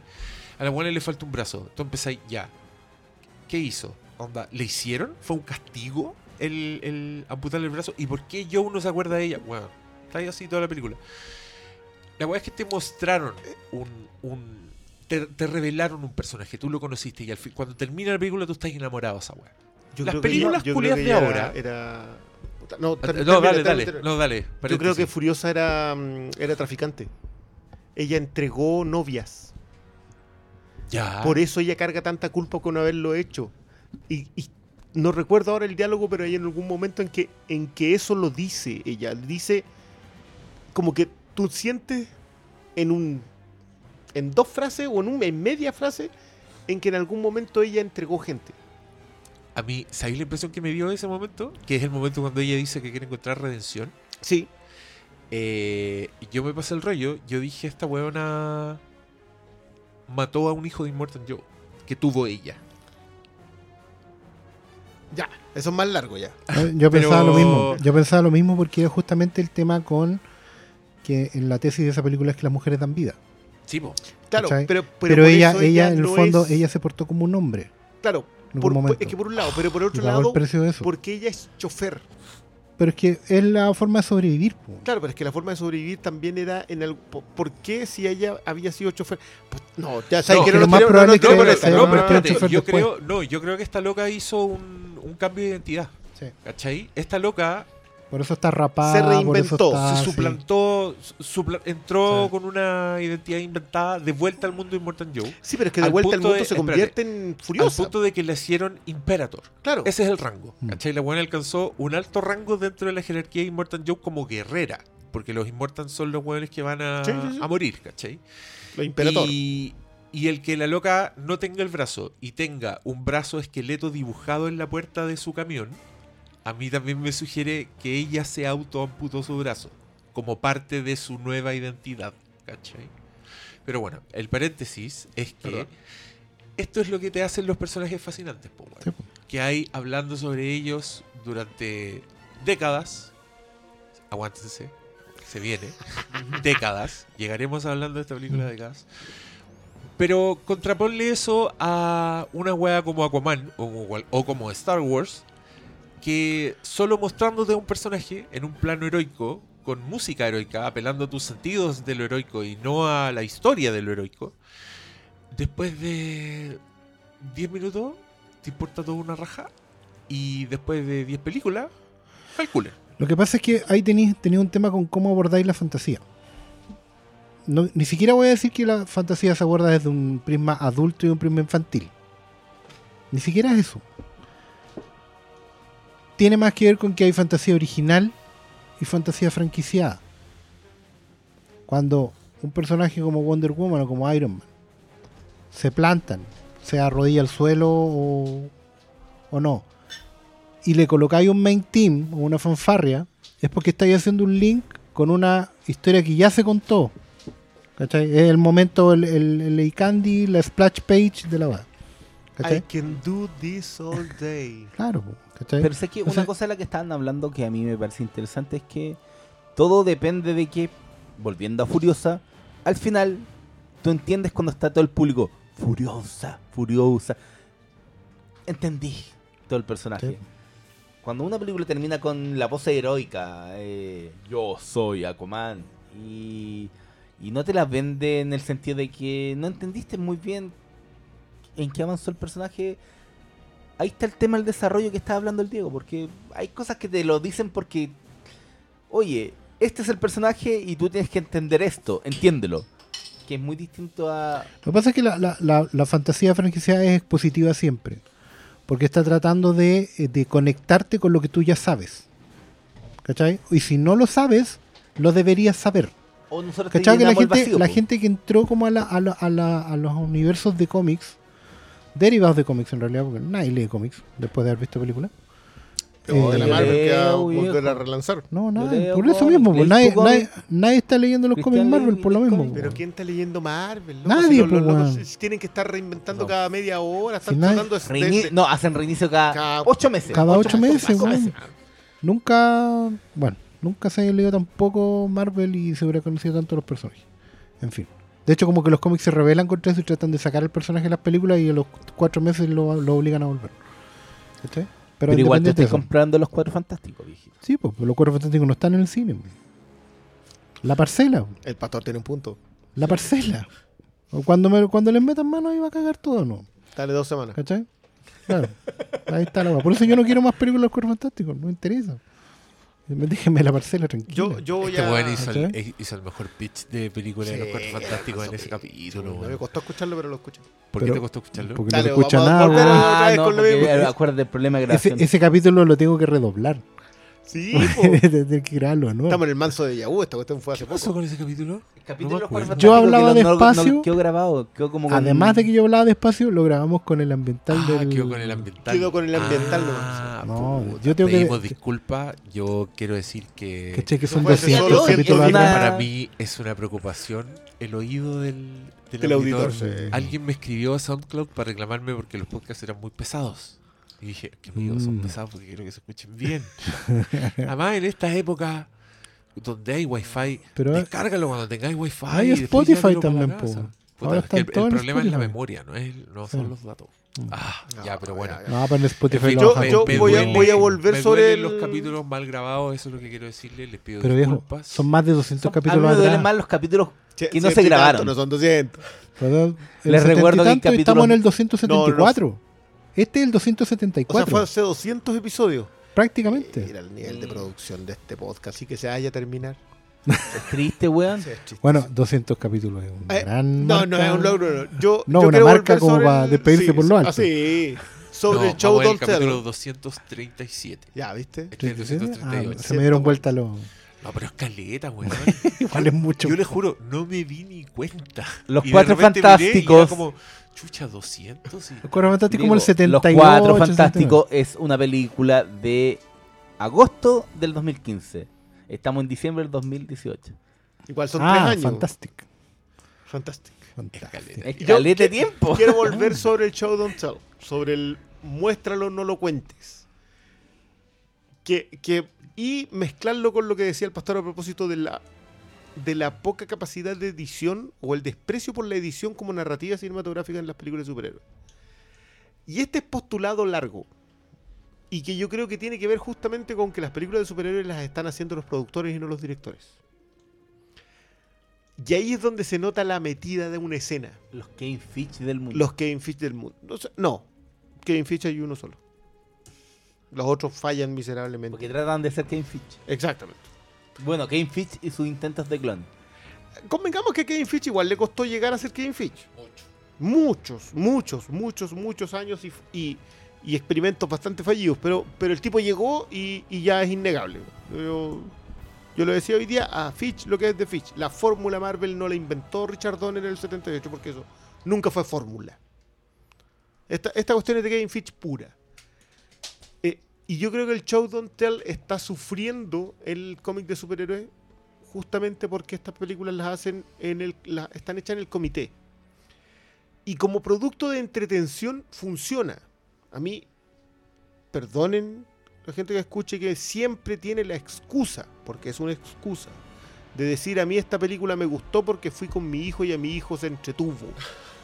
Si le estás enseñando a tu hijo solamente a consumir, porque ir a ver una película y salir sin nada es solo consumo, me, me van a perdonar, pero yo, que soy un amante del cine, eso lo encuentro nefasto. Yo los invito a no seguir escuchando este podcast. No, no, no, no, no es mi punto. Yo creo que el cine siempre puede dar algo más que entretención. El cine en base es una industria artística, es decir, debería dar entretención y algo que te quede para darle vuelta. Es que sé que por eso me no enchucha. puede, a mí me molesta mucho, mucho, mucho Mm. que se hayan comprado que el cine solamente es para ir a tomarse una bebida, comer cabrita y salir sin nada. Eso a mí me enchucha cuando es muy habitual encontrarse ese comentario de ay, pero si la película me divirtió. Y con eso bastó y sobró. Weón, yo me puedo divertir sacándome un loro de la nariz y. Pero mantén la conversación sobre un nivel. No, pues. pero un ejemplo pero igual yo quiero hacer incluso otra salvedad que bueno, es que ya es como el, el premio Dewey permanentemente. Eh, yo digo, ya, si van a ser superficiales, que sean superficiales. No importa una raja. Si no quieren contar nada porque no quieren mojarse el poto porque son una corporación, denle. Pero háganme el divertimento complejo, po, weón. Pongan ahí el cerebro, ¿cachai? Cuenten la weá con acciones que te den el placer superficial de ver una weá bien contada. El buitre en Como, Homecoming. Weón, hazme una secuencia de Spider-Man con Octopus en, en- arriba del tren, tren. weón, en Spider-Man 2, ¿cachai? Esa weá es en sí misma, es de una complejidad que la Ya, weá pero, ya pero la- esa, esa tiene las mansas ya la capas. ¿o no? Pero, puta, también tiene lo que estoy diciendo yo. Sí, no, es que es que en esos tiempos eso todavía existía en ambas, en ambas, estaba mezclado. Tú estabas contando una historia que importaba más, la sociedad también tiene que asumir la responsabilidad de su funcionamiento. El gran deber y la, el deber y la responsabilidad está mezclado en la escena del tren. La escena del, la- la escena del tren es la sociedad lo asume y salva al héroe porque es importante. ¿cachai? Es el final de la secuencia. Es el final de la secuencia. Sí. Y ese. y No es la secuencia. No, po, Porque la secuencia es una secuencia de acción de la puta madre en donde Peter Parker está dispuesto a morir. Exacto. Y ese sentido de No, pero tiene, pero tiene oficio también. Sí, Tiene pues, oficio. Es que mira, yo digo que sí, pidámosle lo que está en subtexto, lo que está fuera de la película. Pero yo también le pido lo que está en la película, lo que veo en pantalla. ¿Cachai? A mí la forma pareja en que no distinguís la mano de ningún director en una secuencia de acción, esa weá a mí me da mucha lata. A mí con todo lo que me gusta Thor Ragnarok, yo no veo a Taika Waititi en la acción de la weá, en lo que está en pantalla. Eso es parejo. Cambió la paleta cromática, ¿cachai? Cambió el tenor de la banda sonora. Y, pero tiene tantos chistes por minuto como el otro, ¿cachai? Tiene chistes donde, donde no deberían estar. La weá se siente distinta. Y por eso nos gusta más. Pero. Es que, weón. eh, ¿Sabes qué? a- Te, te digo algo, yo, los- la primera media hora de Aquaman sí es. Sí sentís que la acción es, es de alguien nuevo. Yo hay dos o tres secuencias, para mí particularmente la primera secuencia de la pelea de. de- En el submarino. no, la, la- la pelea de. ¿Cómo se llama la mamá de. Atlana. Atlana. La pelea de Atlana en la casa, en el faro, es una cuestión que tú decís, ¿y dónde metió las cámaras este weón? Porque las mueve desde unos lugares, las toma en- como, como si ¿Sabes- estuviesen sujetadas lo que a los hizo? personajes, unas ¿Sabes cosas lo que hizo? No, no, a mí- espérate. a mí eso me puede gustar. Sí, Eh, eso- por ejemplo, hay, hay una cosa que igual es innovación, es súper importante decirlo. Puede ser One, no lo sé. A lo mejor el Dr. Mouse sabe más.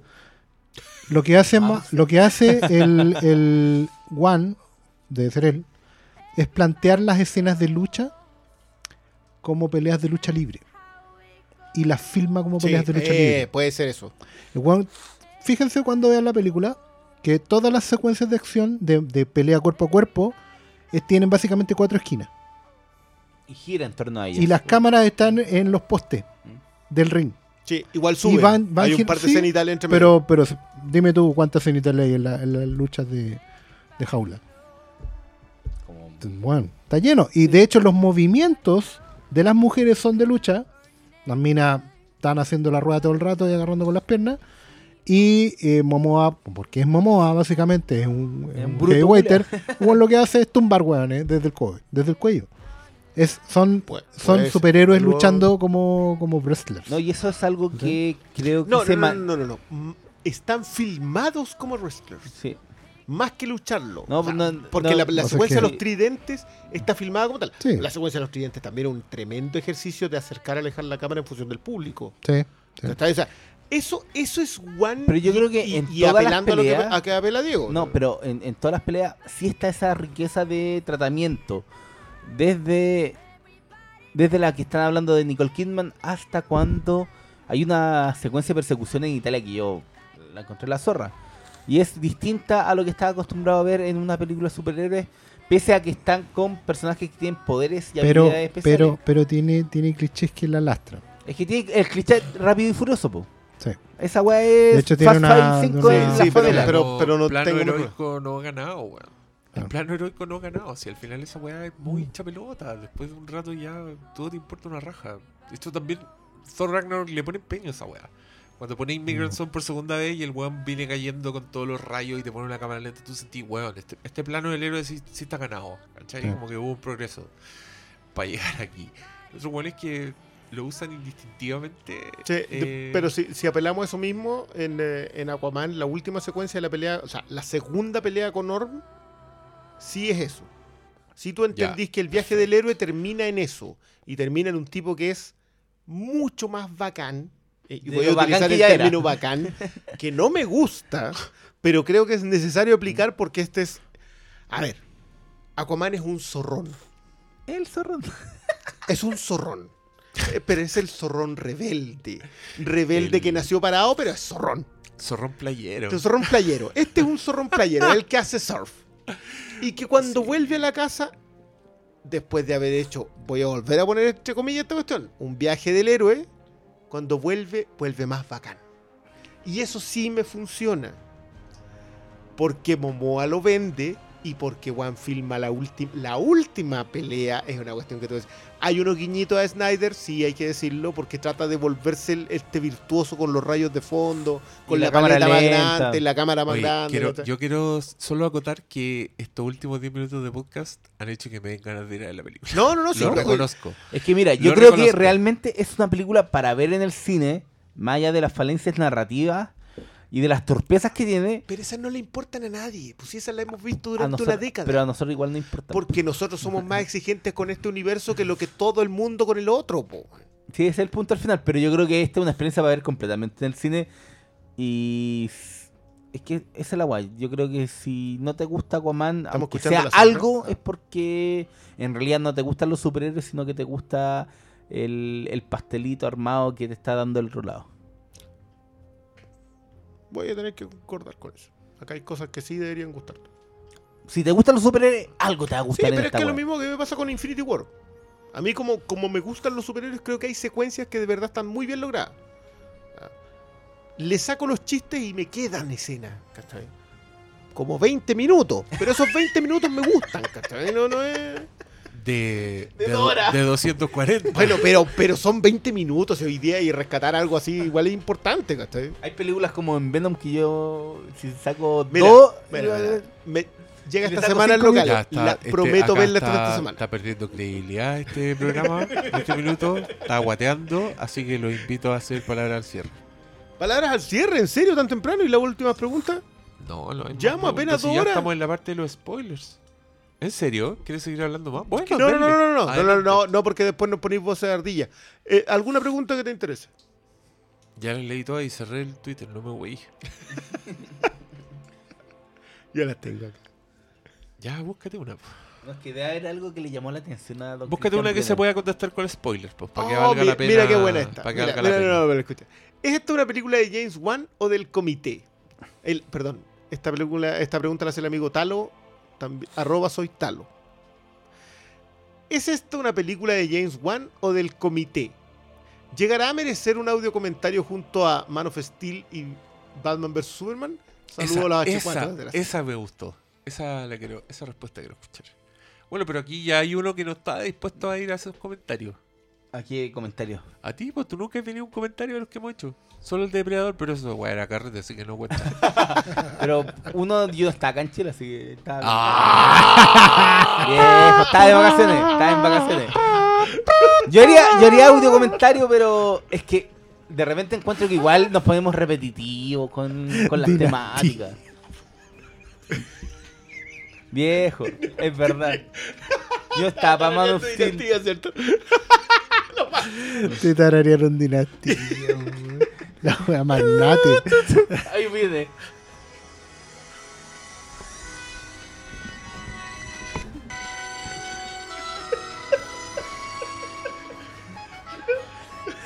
Y para, y lo dice el Oscar, pues weón, que el weón viene de México. ha viajado dos y, este año via- y este año viajó a la Comic Con de San Diego, pues weón, carrera raja. Pero a mí no me tararearon dinastía.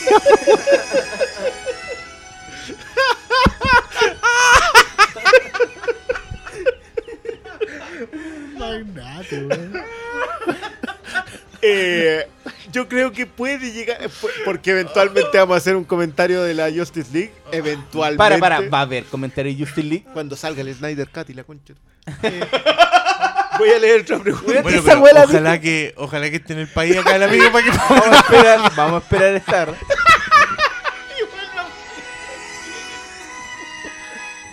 Yo estaba de vacaciones, ¿sabes? De Mansfield, así que. No vengan con wea. Ya. El amigo Luis M. Santa Cruz, directamente desde la hermana República del Perú, nos pregunta. ¿Por qué tono argentino? de la hermana República del Perú. ¿De verdad es la mejor película Marvel? Ah, esta es la misma. Ah, perdón, perdón, esta la voy a leer completa, permiso. ¿De verdad es la mejor película Marvel Studios hecha por DC? ¿O podemos decir, parafraseando al malo, chupa el pico Game Fitch culeado? Eh, lo Estábamos- primero íbamos también con segundo. dinastía. Lo primero y el segundo. Me gusta más el lado aristocrático, es malo que el lado. Qué lugar aristocrático, weón. Pero igual me, me parece súper raja de Oscar Salas, que es un weón que fue a la Comic Con de San Diego. Pero si a Y mí fue- no me tararearon dinastía. Por- Yo no vos- tiré el pasaporte en la mesa. Yo diré. Malo, está- me- malo, malo, retírate Me- en este momento, No, retírate en Me este estaban momento. encarando No. mi compromiso con este podcast. Yo no estaba acá, si no habría, habría sido parte de ese podcast, pero no estaba. Ese era el punto. en coincidencia que justo dos comentarios no estaba ahí. Y No me acuerdo porque no fui el de Batman v Superman. Creo que también estaba allá afuera. Ah, pero fue por la pega, po. No, no, no, se andaba ahí. en el- fue el viaje que te pegaste a, a Nueva York Ah, y San no. Francisco con la. A Filadelfia. No, Filadelfia. no, parece que estaba de vacaciones. En Filadelfia. Filadelfia, po, weón.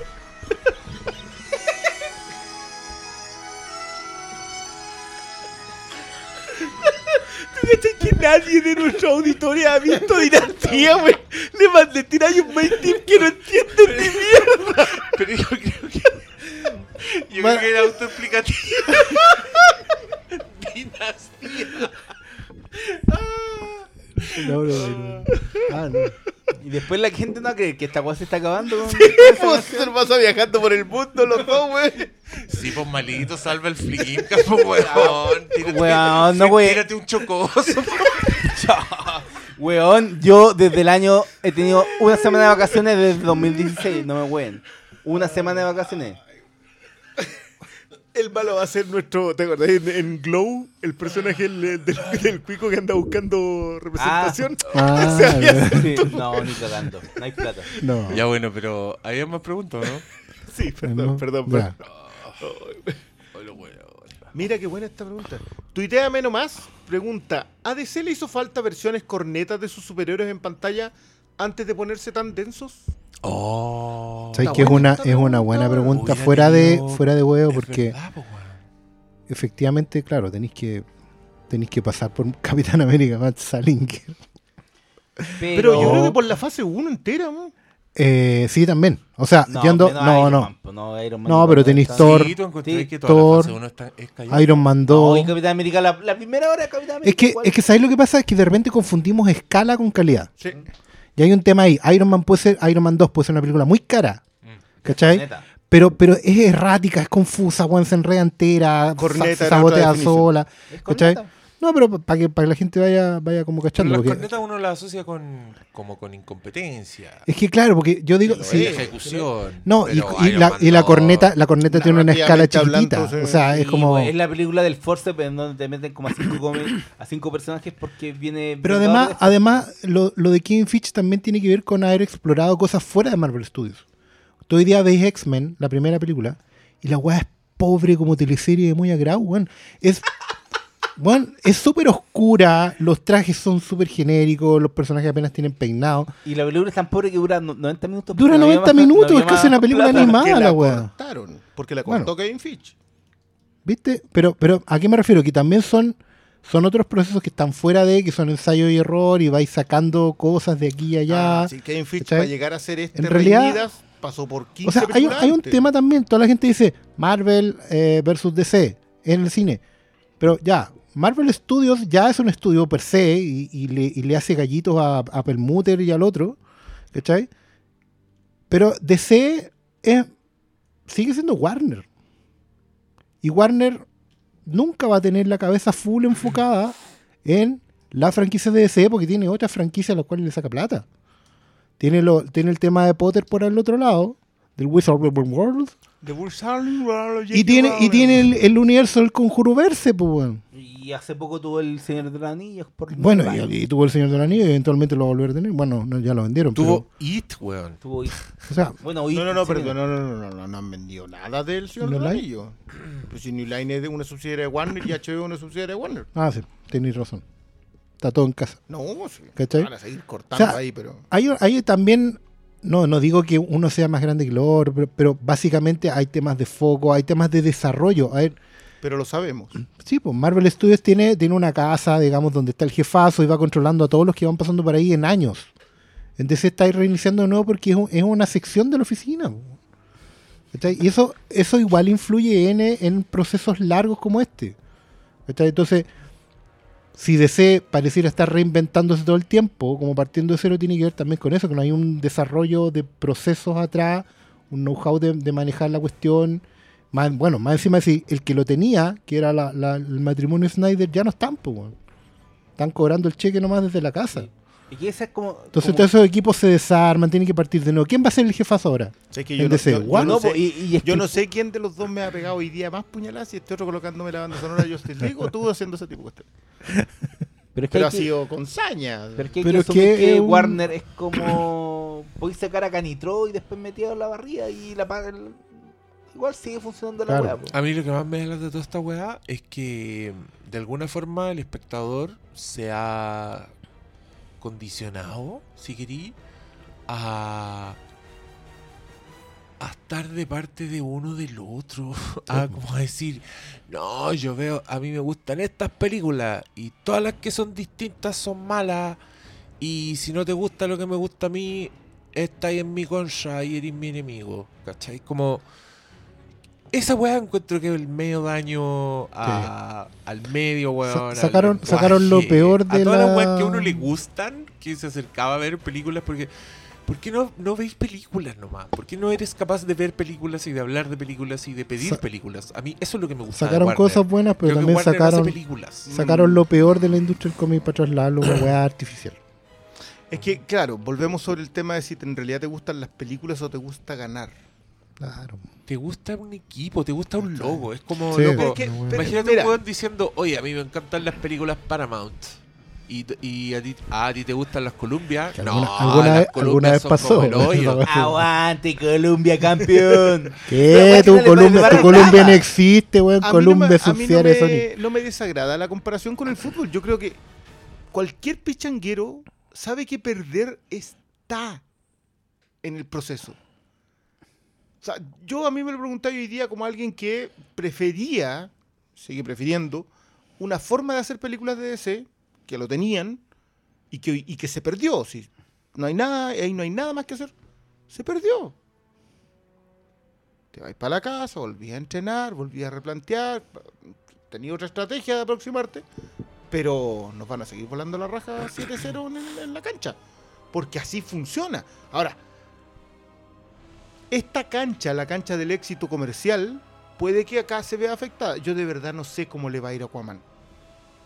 Abrió muy bien en mercados internacionales, puede que en Estados Unidos En China ya juntó más plata que Justice League. Y que Batman v Superman. Y que Wonder Woman. Creo que, creo que era como el mejor estreno de Warner en Chile. en- en la- Weón, los chinos ven, les ponen un trailer con unos monstruos y los huevones ya a comprar en verde, weón. mil sabéis que millones, cuidado, cuidado, porque lo de los monstruos es tan bueno que puede que la segunda semana les vaya mejor. Imagínate. Loco a Megalodon le fue bien. Sí, po. No sé, a los chi- Y si te fijáis, fíjate en los pósters chinos de las weas. Los puros monstruos. Weón, la criatura. Loco, ¿Cuál es Godzilla Megalodon? of Monsters va a dejar De una Meg. zorra en China, Ah, weón. Pero- sí. Oye, a todo esto yo quiero comentar una sola cosa sobre The King of Monsters, del tráiler de Godzilla, que lo vimos antes de Aquaman. Por Dios que actúa mal esa niñita de Stranger Things. No, ¿Actúa? no tiene... Dolph Lundgren tiene más matices. weón. Y dele con basurera a Dolph Lundgren. ¿Qué le pasa con Dolph Lundgren? Es que este cuando no debe haber vivido esa. No debe haber disfrutado de Escorpión. ¿Cómo se llama la película del escorpión de Dolph Lundgren? Escorpión rojo. Escorpión ¿Cómo- rojo, no weón. ¿Cómo rojo? se llama el Si no- escorpión? Si no disfrutaste de Escorpión Rojo, weón. Ahí está la Que era la respuesta rusa a Rambo. Sí, ¿Y qué te pasa? respuesta- ¿Y era- qué te pasa con Punisher de Canon Films? De veras, Punisher. ¿Qué te pasa con. ¿Cómo se llamaba la weá? de- ¿Cuál, cuál? Que hizo con Brandon Lee? Eh, rescate en el barrio japonés. En el barrio japonés. Aguante, yo veo esa weá. Rescate Si sale el Blu-ray me lo compro. japonés. Tiene uno de los diálogos No, más vergonzosos ahí- pronunciados No, por un jamás. Ahí Dolph Lundgren era más tieso. que. En esa película, así que Ahí te, la, ya. ahí te la doy, Prione. Ahí te la doy. Luego el weón, el weón se agarra a tía Carrere y pareciera que está. Sufriendo. No, que está en un. En un sillón de masaje de esos de 500 pesos. De veras que se agarra tía de carrera, weón. La mansa mina, po, weón. ¿Qué onda, Dolph? Qué, bonito que nadie haya mencionado Master of the Universe. Oh, fue He-Man ese güey. Ese weón fue Prim- un- He-Man, no, yo no sé. Pero te decían antes de que saliera la película. Pero este loco, está ¿qué- perfecto, weón. weón Era el único Más weón que voy a perfecto hacer que- He-Man. más perfecto que Dolph Lundgren en esa época para un personaje que se llama He-Man. Weón, ni siquiera tenéis que colocarle al maquillaje encima nada. Weón lo paráis. Igual, Y los veo- weones logran hacer cagar la película. Con Frank weá- Langella dándolo todo. esa weá es dándolo la, todo. en la tierra, po, weón. Era pobre la wea, entonces Lo hemos hablado acá. Cualquier película que a los 5 minutos viajen a la Tierra es un fracaso. Yo siempre cuento esta weá, pero creo que. Yo nunca estoy seguro porque la primera película que vi en el cine o es He-Man o Superman 4. Ahí, Esa Ah, O sea, bien al cine. Partió con, partió con calidad la explica muchas cosas. Ahí partió con calidad la weá. Uy, la ¿Cómo, media cómo revelación. Esta no fue te he regalado el documental de. Canon Films, weón? Son tus padres, weón, mira. Mi papá me llevó, no sé cuál me llevó a ver primero, pero. Las- Ambas Pero, producciones mira, de Canon Films. Como esas personas que les preguntan cuál es su héroe de acción favorito y te dicen Chuck Norris. Ahí tú cachai que no. Pero- Films. no, para, para. Oye, Yo de He-Man. está Chuck Norris versus No, pero yo quiero reconocer que de He-Man nunca me acordé nada hasta que la vi, creo que en Que no tiene DVD. nada recordable esa Y, pero sí me acuerdo de El Hombre Nuclear. Las uñas negras de cayendo, no, la uña y cayendo al- en el final cuando he enviado a la... al sol. No, no al sol, No, le envían como una planta nuclear. Y ahí, ahí Ah, muere. muere. Siempre tenía esa imagen de cabro chico del weón cayendo y... He-Man no. Y eso, es- eso tú dices que es mejor. No, eso dice que por Superman 4 que es una mierda es mejor que He-Man. es una peor mierda. A mí, a mí me gustaría poner eso a prueba. Espérate, ¿por- ¿cómo, ¿Cómo llegamos, ver esa ¿cómo llegamos a He-Man? Por Por Lundgren, po. Porque Dolph Lundgren actúa mejor, que Mera. Eleven. no, Oh, Eleven. y que le vence. Y que le... No, no, no, pero en serio, esa niña ¿Pero de qué verdad no este- tiene ¿Qué registro. fue este basureo? No, no. ¿Qué En una escala este del 1 al programa? 10. No, este fue un problema de, de escala- con los niños. En A una ver. escala del 1 al 10. ¿Qué tan expresivo está el rostro de Dolph Lundgren en esta película? 10. 10. En la escala de Dolph Lundgren, 10. Cambia, cambia de lugar, o sea, cambia de posición militar con una sonrisa. Con una- sí. Sí, yo. Eh, de- Yo hay un momento en que él Bueno. cambia. o sea, La hija sabe algo de él y tú sabes que el personaje tenía un plan ulterior en el rostro de Dolph Lundgren. Todo pasando, ya. Proponemos a Dolph está bueno- Lundgren para The Ballad of Buster Scruggs, volumen 2. Oye, ¿te- ¿te echaron la idea de que, de que el, el tipo que le dispara mm, a Tom Waits en el capítulo de, de la balada de Buster Scruggs es Tom Waits? No. Sí, hoy día lo leí así como en una, en una serie de tweets y alguien decía, loco, está igual que en... Y mencionaban un disco de Tom Waits en donde aparecía No. con la misma pinta. Y sé que es probable, los coins Es una cita melómana. Es una de los ci- sí, sí, y más, Oh, más que melómana es una cita a la que se ha vuelto sobre sí mismo porque en Claro. realidad el que ataca a Tom Waits es el siguiente paso del pirquinero, que era el forajido. Bueno, no, no vamos a volver sobre Scruggs. buena, Cuando te golpean con la profundidad. Sí, está bueno, yo se eh, llama esta- aplaudo. No, eh, no voy a leer más preguntas, esto es tarde. ¿Sí? No, ya leamos. pero- Puta que le, Eh, Es que le gusta la weá. le gusta poco. Esta le critiqué. No, no vino, le critiqué. Lo No. sentimos mucho. No está, dur- está durmiendo. Critiqué, Oh, weón. mira que- mira qué buena. temprano a huear. ¿Vale la pena rescatar el universo para intentar llegar a Darkseid? Porque yo me quedé con las ganas. Saludos. Cloud Cáceres, Mosquito. ¿Cómo diablo? Mosquito Rojo 16. Pero, o sea, la pregunta se refiere a que seguir, Había 15 mosquitos rojos antes, loco.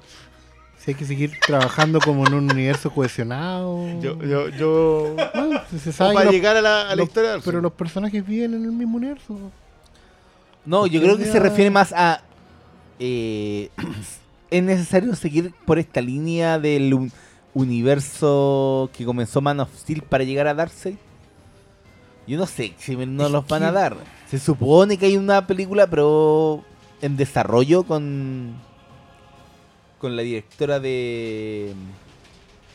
Ay, De Wonder ah, Woman. cierto, Sí, con, po. con la. No, no, no, no, Con no, no, la- no, con la, mm, con la chica que dirigió Wrinkle in Time, la directora de Selma. Ah, Eh, la- Da- ¿Daba? No, no es DuVernay está desarrollando sobre los nuevos dioses, pero es sobre los nuevos dioses. Tipo. Pero No, no, no, no, no. sé. Quizá el día que llegue una película de Darkseid me va a dar un patatú y chao. Sacó Doctor Malo. Yo vi a Doctor Malo mal con Mm. los parademonios. Eso se sabe. Se sabe. Está acá registrado, está grabado. Mm. Pero Bueno, Doctor Malo estuvo mal con una escena de Aquaman agarrando eh, la espada en la piedra. Yo estaba para acá en esa escena. Así que vayan a verlo. Sí, Con la secuencia del tridente. Sí, yo ahí Eh, estaba apagado. ¿Sabéis qué? Esa secuencia está bien construida en general. La idea del monstruo marino que es que le está hablando sabi- no sabiendo que se puede comunicar, pero, pero haciendo un diálogo shakespeariano cuando no sabéis que puede, puede Sí. comunicarte. Hay respeto por el lenguaje en sí mismo. ¿cachai? Y que remata muy bien. Yo encontré esa secuencia, toda la secuencia en The Trench en general, incluso lo del mundo perdido, me parece muy buena. El problema son los diálogos. El problema es la, la secuencia de Ant-Man and the Wasp primero. El problema del viaje de Lara Croft antes. Sí, como mira. que, como que los, los referentes están copados. Hay, hay, hay que da la impresión de que hay momentos, hay momentos en que están en la estructura base de la película. O sea, evidentemente Aquaman tenía que cambiar el tridente, tenía que levantar el. ¿cachai? Y convertirse en rey. Eh, Y tomar Excalibur. el, el tema, el tema, claro, el, el tema es el proceso externo que te lleva a eso, ¿cachai? Sabía que tenía que ser un- una, una travesía compleja, porque el tridente no podría estar en la esquina para que lo fueran a tomar todo el mundo, a menos que de verdad hicieran la espada en la piedra. Claro, es otra historia, la la espada en la piedra estaba ahí. Todos podían probar, ¿cachai? Que ese era el mérito de la... pero no iban a contar la misma historia porque, bueno... Mejor que no, porque en realidad para eso sí la Pre- leyenda de Arturo. Pregúntale al rey Arturo ¿Cachai? de Guy Ritchie. Sí, pero ¿Qué ese tan, weón qué también. tan mal puede salir eso? Sí, pero es que ese weón se, se fue para el otro lado, ¿cachai? Por no contar la historia que estaba contando. Se enredó entero, se no, enredó no, no, entero no, Lo que él hace es agarrar la misma historia y tratar de, de que no se note que es la misma historia, po, de alimentarla. Es, es raro esa cuestión porque trata de retroalimentarla con la nueva Inglaterra, con el nuevo Reino Unido. Trata de imbuirle ese nuevo Reino Unido a la historia de Sí. Pendragon. No había cómo. No, po. Era, era rizar el rizo, pero lo intentó. Sí, Yo sí, yo le prefiero- encuentro mucho prefiero- mérito de haberlo intentado. También lo intentó Sí. con Man from Uncle, así le fue. Sí. Ese es el problema hoy en día. ¿Cachai? pero bueno, no sé qué más podemos. No, yo, yo, yo voy a concordar al- con Malo que creo que esto es una película que, que hay que canalizar al niño interior e ir a verla al cine. Si se goza, lo de, lo de Atlántida es, es un goce O sea, yo creo que siendo sincero, si uno quisiera hacer la mierda, es súper fácil hacer la mierda. Y también es súper fácil tirarle flores. Sí, es que esa es la weá. Es, una de Eh, en películas dicotómicas este. Que, eh, Y, no y sé para, y lo digo desde una veces. postura en donde yo le puedo, soy, yo soy capaz de tirarle flores a, a la Liga de la Justicia. Bueno, también soy capaz de tirarle flores a Batman v Superman, pero, Como debería ser, Paulo. pero creo que igual esta película en términos de ambición es más que la Liga de la Justicia, pero es mucho menos que Batman v Superman. Y eso es algo que finalmente lo tienen que asumir. Lo que pasa es que en realmente esta no es una película ambiciosa. ¿eh? Eh, ay, mira. Esta es una película grande. ¿Cachai? Que es otra cosa. Esta, esta es como los desfiles Zorrona, de. po. eh, No, es como los desfiles de, del Paris Parade. ¿Cachai? Es una weá que son monitos inflados para que se vean grandes. Porque hay, hay un statement igual que es decir, bueno, eh, estas películas son grandes, son eventos, no se la pueden perder. ¿Cachai? Una vez al año. Y, y el gastadero está justificado en hacer una pega de unos cuatro años de investigación de arte, de pasarle las lucas a los locos, ¿cachai? De no arriesgar con el guion tampoco para que nadie se confunda, nadie se enrede, que, todos empaticen directo con el personaje. de construcciones. Eh, no, pues esa weá no, no es para ellos, ¿cachai? Si, como bien dijo Cristian, estas películas tienen un techo y de ahí no hay que salirse, ¿cachai? Porque si no te mojáis con la lluvia. Entonces la está todo tiene poca ambición en ese sentido, porque en realidad está todo súper canalizado en una cajita, bien, con, con todas sus normas de seguridad aprendidas y todo, ¿cachai? Pero es grande, ¿cachai? Es grande, entonces eso también tiene que ver con decirle a la gente, oye, esto es el crossover más ambicioso de la historia, eh, fórmula aprendida, ¿cachai? Tenéis que decirle a la gente que es una weá que no se pueden perder, que si van a gastar plata en diciembre para ir al cine, vean esta y no la otra weá animada, ¿cachai? O la otra weá del robot que se transforma, que ya la han visto. Eso es lo que ustedes creen. yo, yo lo lamento harto con, con Bumblebee, que creo que es la más perjudicada en toda esta pasada. Tú hiciste a fin de mes. O sea, igual Pero en. Estados Unidos están estrenando juntas, po, ¿En serio? Están estrenando como con Están- semana. es El problema es que son como- como tres semanas de diferencia. Es como que Claro. una semana Aquaman, una semana Spider Universe. faltan esas weas, las Transformers les va bien que la chucha. Eh, Diego, que está muy lejos del la micrófono, acaba de decir que, que... No, pero la última también recaudó caleta. Dice No, que la los última Transformers que recaudan no. un montón. No, pero se pegó un guatazo en Estados Unidos. Last Night hizo como, Sí. ponte tú 600 y esta weá venía haciendo 1200. Lo que nos decía Diego fuera de micrófono es que en el fondo, ¿qué rollo hay con Bumblebee? Si todo el mundo era ver Bumblebee porque a todos les gustan los robots transformables. A a. Yo, yo, bueno, puedo decir acá que a riesgo de que me rompa el Diego, corazón otra vez, voy a pagar mi entrada para ver Bumblebee porque quiero escuchar un sonido. Solo por eso. ¿Cuál? Un sonido. Nada más. Yo de ahí me voy. Bueno, hay un Hay flashback que porque ya salió en el- aunque ya salió en el tráiler y ya, puta, bueno. Pero sé que probablemente me puedan romper el corazón de nuevo, como pasó hace... ¿Cuándo se estrenó la de ¿10 años atrás? La primera Transformers. ¿Eh? 2007. ¿Eh? 10 años atrás. Desde ahí que tengo el corazón hecho pedazo. Con los Transformers. Sí. Ah, ya. Sí, uno que era fan. Tú eres fan de la G1, G1. la única que existe. G1. Aunque la de los gorilas no era mala, pero... Pero eran gorilas, po. No eran autos. ¿Cuál era la de los gorilas? Eh, No, Beast Beast Wars. Era una serie de animación. Que la premisa digital. siempre es que los robots caen en un momento prehistórico. Y el, y el Teletran 1, que es la nave, escanea la forma de vida No, no, no, no, no, no, no, perdón. No, ¿Está bien? Yo vi Beast Wars. ¿Eh? Y es mucho mejor que Transformers. Nah, Como que ya. está bueno. Sí, es mejor. Yo también la vi. Es mejor. Nah. No sale Shockwave. Un, un gran personaje. Dice que le pegaba al suelo para hacer eh, terremoto. No, no, ese es Frenzy. No, es Rumble. Rumble es el que le pegaba al suelo con los bracitos y su hermano Frenzy era el que tiraba onda, onda sonora. Shockwave es el buen mudo, que tiene un puro ojo y un cañón en la mano. ¿Vos cacháis por qué se está terminando Flinkas? Por estas weas. Terminas hablando de Transformers. Bueno, ya lo saben. Bueno, pero, Solo pero- ustedes pueden pero salvar el tenemos Flimcast. claro que todos vamos a ver Bumblebee por, por el director. Absolutamente, si no, no iría ni no, hay, cagando. no hay ni una fórmula. de- Yo la única película de Transformers que financiaría sería una de Blaster. El robot radio. ¿Qué esa wea? No, Un robot que se transforma en radio, No, y, lo Radio pondría, y lo pondría ahí en, eh, en Haz lo Correcto. Claro. Eh, en la radio de, de Sí. Radio Rakim. Sí, pues bueno.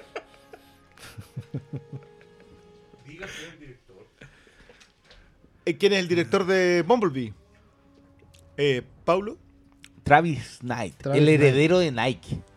Y, creador de Laika. Y presidente. Presidente, Presidente, creador de Laika, algo así. toda la weá. Eh, Y Laika, de- el hombre Laika. director de Cubo. Director de Google. Y director de Cubo. En realidad, la segunda película del director de Cubo uno tendría que ir a verla por, por definición. Mm. Aunque sea una Transformer. Es que ese es el problema. Hay, hay una, una apuesta doble o nada. Totalmente. Aunque en realidad Yo- la plata se le lleva para like, así que da lo mismo. Mira, yo, yo de verdad que creo que los estrenos de diciembre de este rango, Spider-Verse vamos a tener que volver sobre ella porque, porque cuando la veamos los cuatro, y bien, eh, pero va a estar, eh, yo no creo que esté mal alimentado, o sea, Aquaman igual tiene lo suyo a favor. Lo que pasa es que uno le, le exige otras cosas porque, porque uno es uno nomás, no, no, si tampoco es- puede que la gente la pase increíble y te venga a decir... Y ¿de no olvidemos que se viene un otro estreno Disney. De Oh, Mary Poppins. Mary Poppins Return. Que esa película yo creo que igual va a ser 4 mil millones de dólares. Porque Porque Luis Manuel Miranda. bueno. Yo, Y yo. Sí. yo soy. mm, Yo soy un pelito más escéptico que ustedes con eso. A, a todo esto escuché el soundtrack que está nominado a los Globos de Oro. ¿Sí? Pero son canciones, ¿no? Son canciones y mm, bandas sonoras, o sea, le- le incidentales de Mark Chapman. Ya. Hacía rato que no escuchaba algo tan poco original. Desde, yo creo que desde el Justice League de Daniel Elfman que no escuchaba algo tan poco original. O sea, Chapman le choreó a todos. La cuestión tiene secuencias completas del extraño mundo de Jack. Así, pero enteras. Y después se pasa a Williams y vuelve a Elfman. ¿no? Y está- Pero no le, no le copió a. ¿Cómo se llaman los de Mary Poppins? Los hermanos. No me acuerdo. Pe- Pero eso lo tienen mal los otros, la, la secuencia. Pero para, yo, yo quiero saber esa weá. ¿Tú cuando escucháis esos choreos te da rabia? ¿Cómo está ahí, está ahí en la tienda? no, no, no, no. En general, las bandas sonoras Decir, son choreos. ¿Cómo hace esta weá este weón ladrón de mierda? El problema es cuando son choreos que tú decís, no. Que es lo que me pasa a mí con Justice League, que tiene unos choreos a la sombra así, pero criminales. Y, y son feos porque Danny Elfman se sienta y a decir que en realidad puede haber un solo tema de Batman que el que hizo él y un solo tema de Superman porque hizo John Williams y el Vice chorea el tema de Justice League de, de los Vengadores hasta los hombres. No, po. Eh, Ahí, ahí es donde tú decís para gozar. Y más encima este año está súper penca con el tema de la música porque ponte tú, Mandy no puede ser nominado porque los mermelas no pudieron inscribirlo. No. Era, era Man- lo de Mandy fue. No. Solo no quedó porque no la inscribieron. Eso también. Aunque igual no quedaba porque tenía demasiado basado en La Williams. de Orson Welles fue porque creo que la música no original era mayor que el Hay muchas canciones. Hay Que muchas esa- canciones que en Esa contraste- regla es súper, súper dura. Y ¿cuál más estaba? Eh, había una que era porque no me acuerdo por qué era Mandy, no, no había quedado, pero era solo No, yo no, solo, no, solo Mandy- recuerdo que era por el Mandy plazo. Fue por plazo primero, pero nunca pusieron música. Nunca colocaron en las posibles postulantes música. Ah, no, y ¿Cachai que la esa- recomienda? una que se llama como Green Book, que es como una La de Margeshala con Mortensen. Green Book, nominada dirección, actores, dirigida por Peter Farrelly. Peter Farrelly, creo que esa es porque Escrita, coescrita y dirigida por Peter Farrelly. weón. creo que es porque usaron eh, partituras de piano que ya existentes. Eso, eso es- es una regla también. Son reglas como muy Es que después duras de lo de que no dejan. Santolaya, ¿Cuál? Santolaya se gana el Oscar dos años seguidos. Por Una fue, Mountain sí, po. y por eh, Babel. Y después de eso fue que metieron todas estas reglas. Porque la ¿Pero por gente qué? votaba por, por esa, pero Babel, la mitad de la banda sonora importante es de Ruichi Sakamoto. Y está recogido de discos de Sakamoto. Y lo mismo pasa con eh, Brokeback Mountain. Entonces dijeron, ¿sabéis que no puede ser que un disco que dura 20 minutos, o sea, banda sonora original de 20 minutos para una película de 2 horas, sea considerado para el Oscar? Tienen que tener un mínimo de duración. No puede ser que una película... Respecto a la duración de la película. respecto a la duración de la película, un porcentaje de duración en función de la duración de la película. No puede ser que un disco en donde la banda sonora más importante no sea original del compositor nominado entre en- las categorías. Fue la razón por la cual sacaron a Rival, porque la pieza clave de Rival la mm, toma Villeneuve y coloca un tema de Max Richter, que ya había salido antes en dos películas más. Entonces con eso mata la nominación de Johansson. No voy a entrar ahí porque le tengo mala a por eso, pero ese tipo de reglas igual están bien porque exigen un cierto nivel para entrar. Pero el problema es que en los últimos años está nominado Williams por unos discos que viene haciendo hace 40 años. po. Igual nosotros tenemos, de- Bueno. digámoslo, tenemos que ponernos al día con muchas películas Sí, en general. en general Mm. porque se viene recuento de fin de año, Temporada de premios. Yo, yo creo que tengo cinco pendientes en Blu-ray. O sea, no quiero ni saber cuántos, te- cuántos Igual. te- ya están vienen, vienen luego, ¿cachai? Yo igual tengo ahí desde, desde You Were Never Really Here hasta... ¿Fue Reform la viste? No, tampoco. Me falta The ¿y Great. ¿Tú la viste ya? Sí. Y No me gustó tanto. Creo que hay un tema de ritmo que Schroeder no tiene. Es una peliculaza. Ethan Hawke está muy bien. Pero me dejó uno de esos sabores así como siento que a esta le están tirando más flores de las que debería tener. Está como que corre por otra categoría.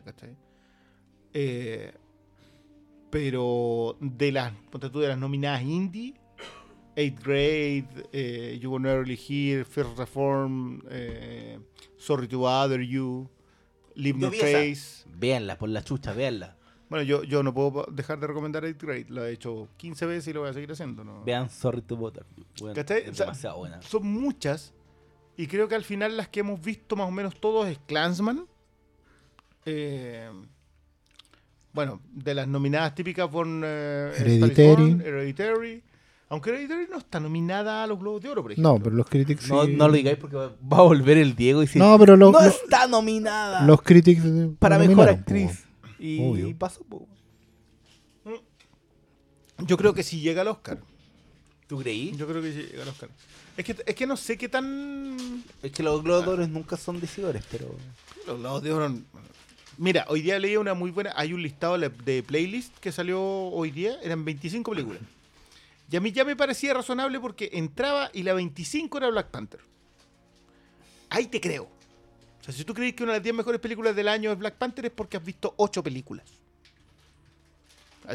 Ese, ese es el rango. Yo creo que Black Panther puede ser una película muy decente, muy por sobre la media, siendo generoso. Mm, Yo, yo- y el podcast que se hizo ese día sobre Black Panther fueron, fuimos solamente el Diego y yo, y muchas flores no hubo. No, porque se, se han confundido todo el año con eh, calidad con importancia. Sí, sí. No, no tiene que ver con otra cosa. Pasó, lo, Pasó con Wonder Woman. pasó con Wonder la Woman y. corrección política. No, no, sí pasó con Wonder Woman también y.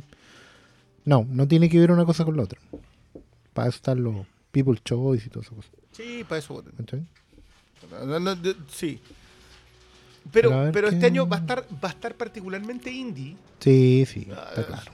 El cine clase media está en otro lado, si yo lo hablamos. Sí, po. Sí. De hecho, eh, si se llega a salvar el Flimcast, todos saben que tenemos Se que ir a salvar el Flimcast. Tenemos que, claro, de. Tú estás dándole opor- eh, que- esperanza a la gente y esa weá no va a una pasar. de esas, pues si en una de esas logramos completar la meta de aquí al. ¿Cuándo vamos a cerrar el concurso este viernes, señor Sí. eh, director? Falta Porque poco. me indican por interno, breaking news, que, que se nos está acabando el año y si no hacemos el sorteo luego no lo vamos a poder hacer porque la tienda va a estar llena de gente. Teníamos Ah, que sortear vamos a hacer el sorteo de la tienda. No sé, o dónde lo vamos a hacer, o lo hacemos en otro lugar. No, es que no tenemos más nomás. presupuesto. Sí, no hay más. No hay más en la calle nomás, weón, al lado de unas cajas de cartón. Ya, porque Bueno, ese es el problema, po, ¿cachai? No, no vamos a... Pero tendría que ser como ya esta semana, como que Ah, después esta ya... semana. Esta semana. Sí, matémoslo antes del El sábado 15, 20. ya va a 26. tardar. Claro, porque va a ser un sorteo 21, el lunes 24, domingo 23, sábado 22. No, si después ya. y la muere. gente va a tener que ir a buscar los premios el ser antes del- 24. No, no, no. Los No. premios van a estar en bodega hasta Navidad. Tiene que ser el viernes antes de Navidad para que. Do not open until Christmas. Ya. Oye, ¿cerramos aquí o no? Sí, de, de don Diego ya le. Sí, ya está el director ya. diciéndonos que suficiente, Eh, váyanse.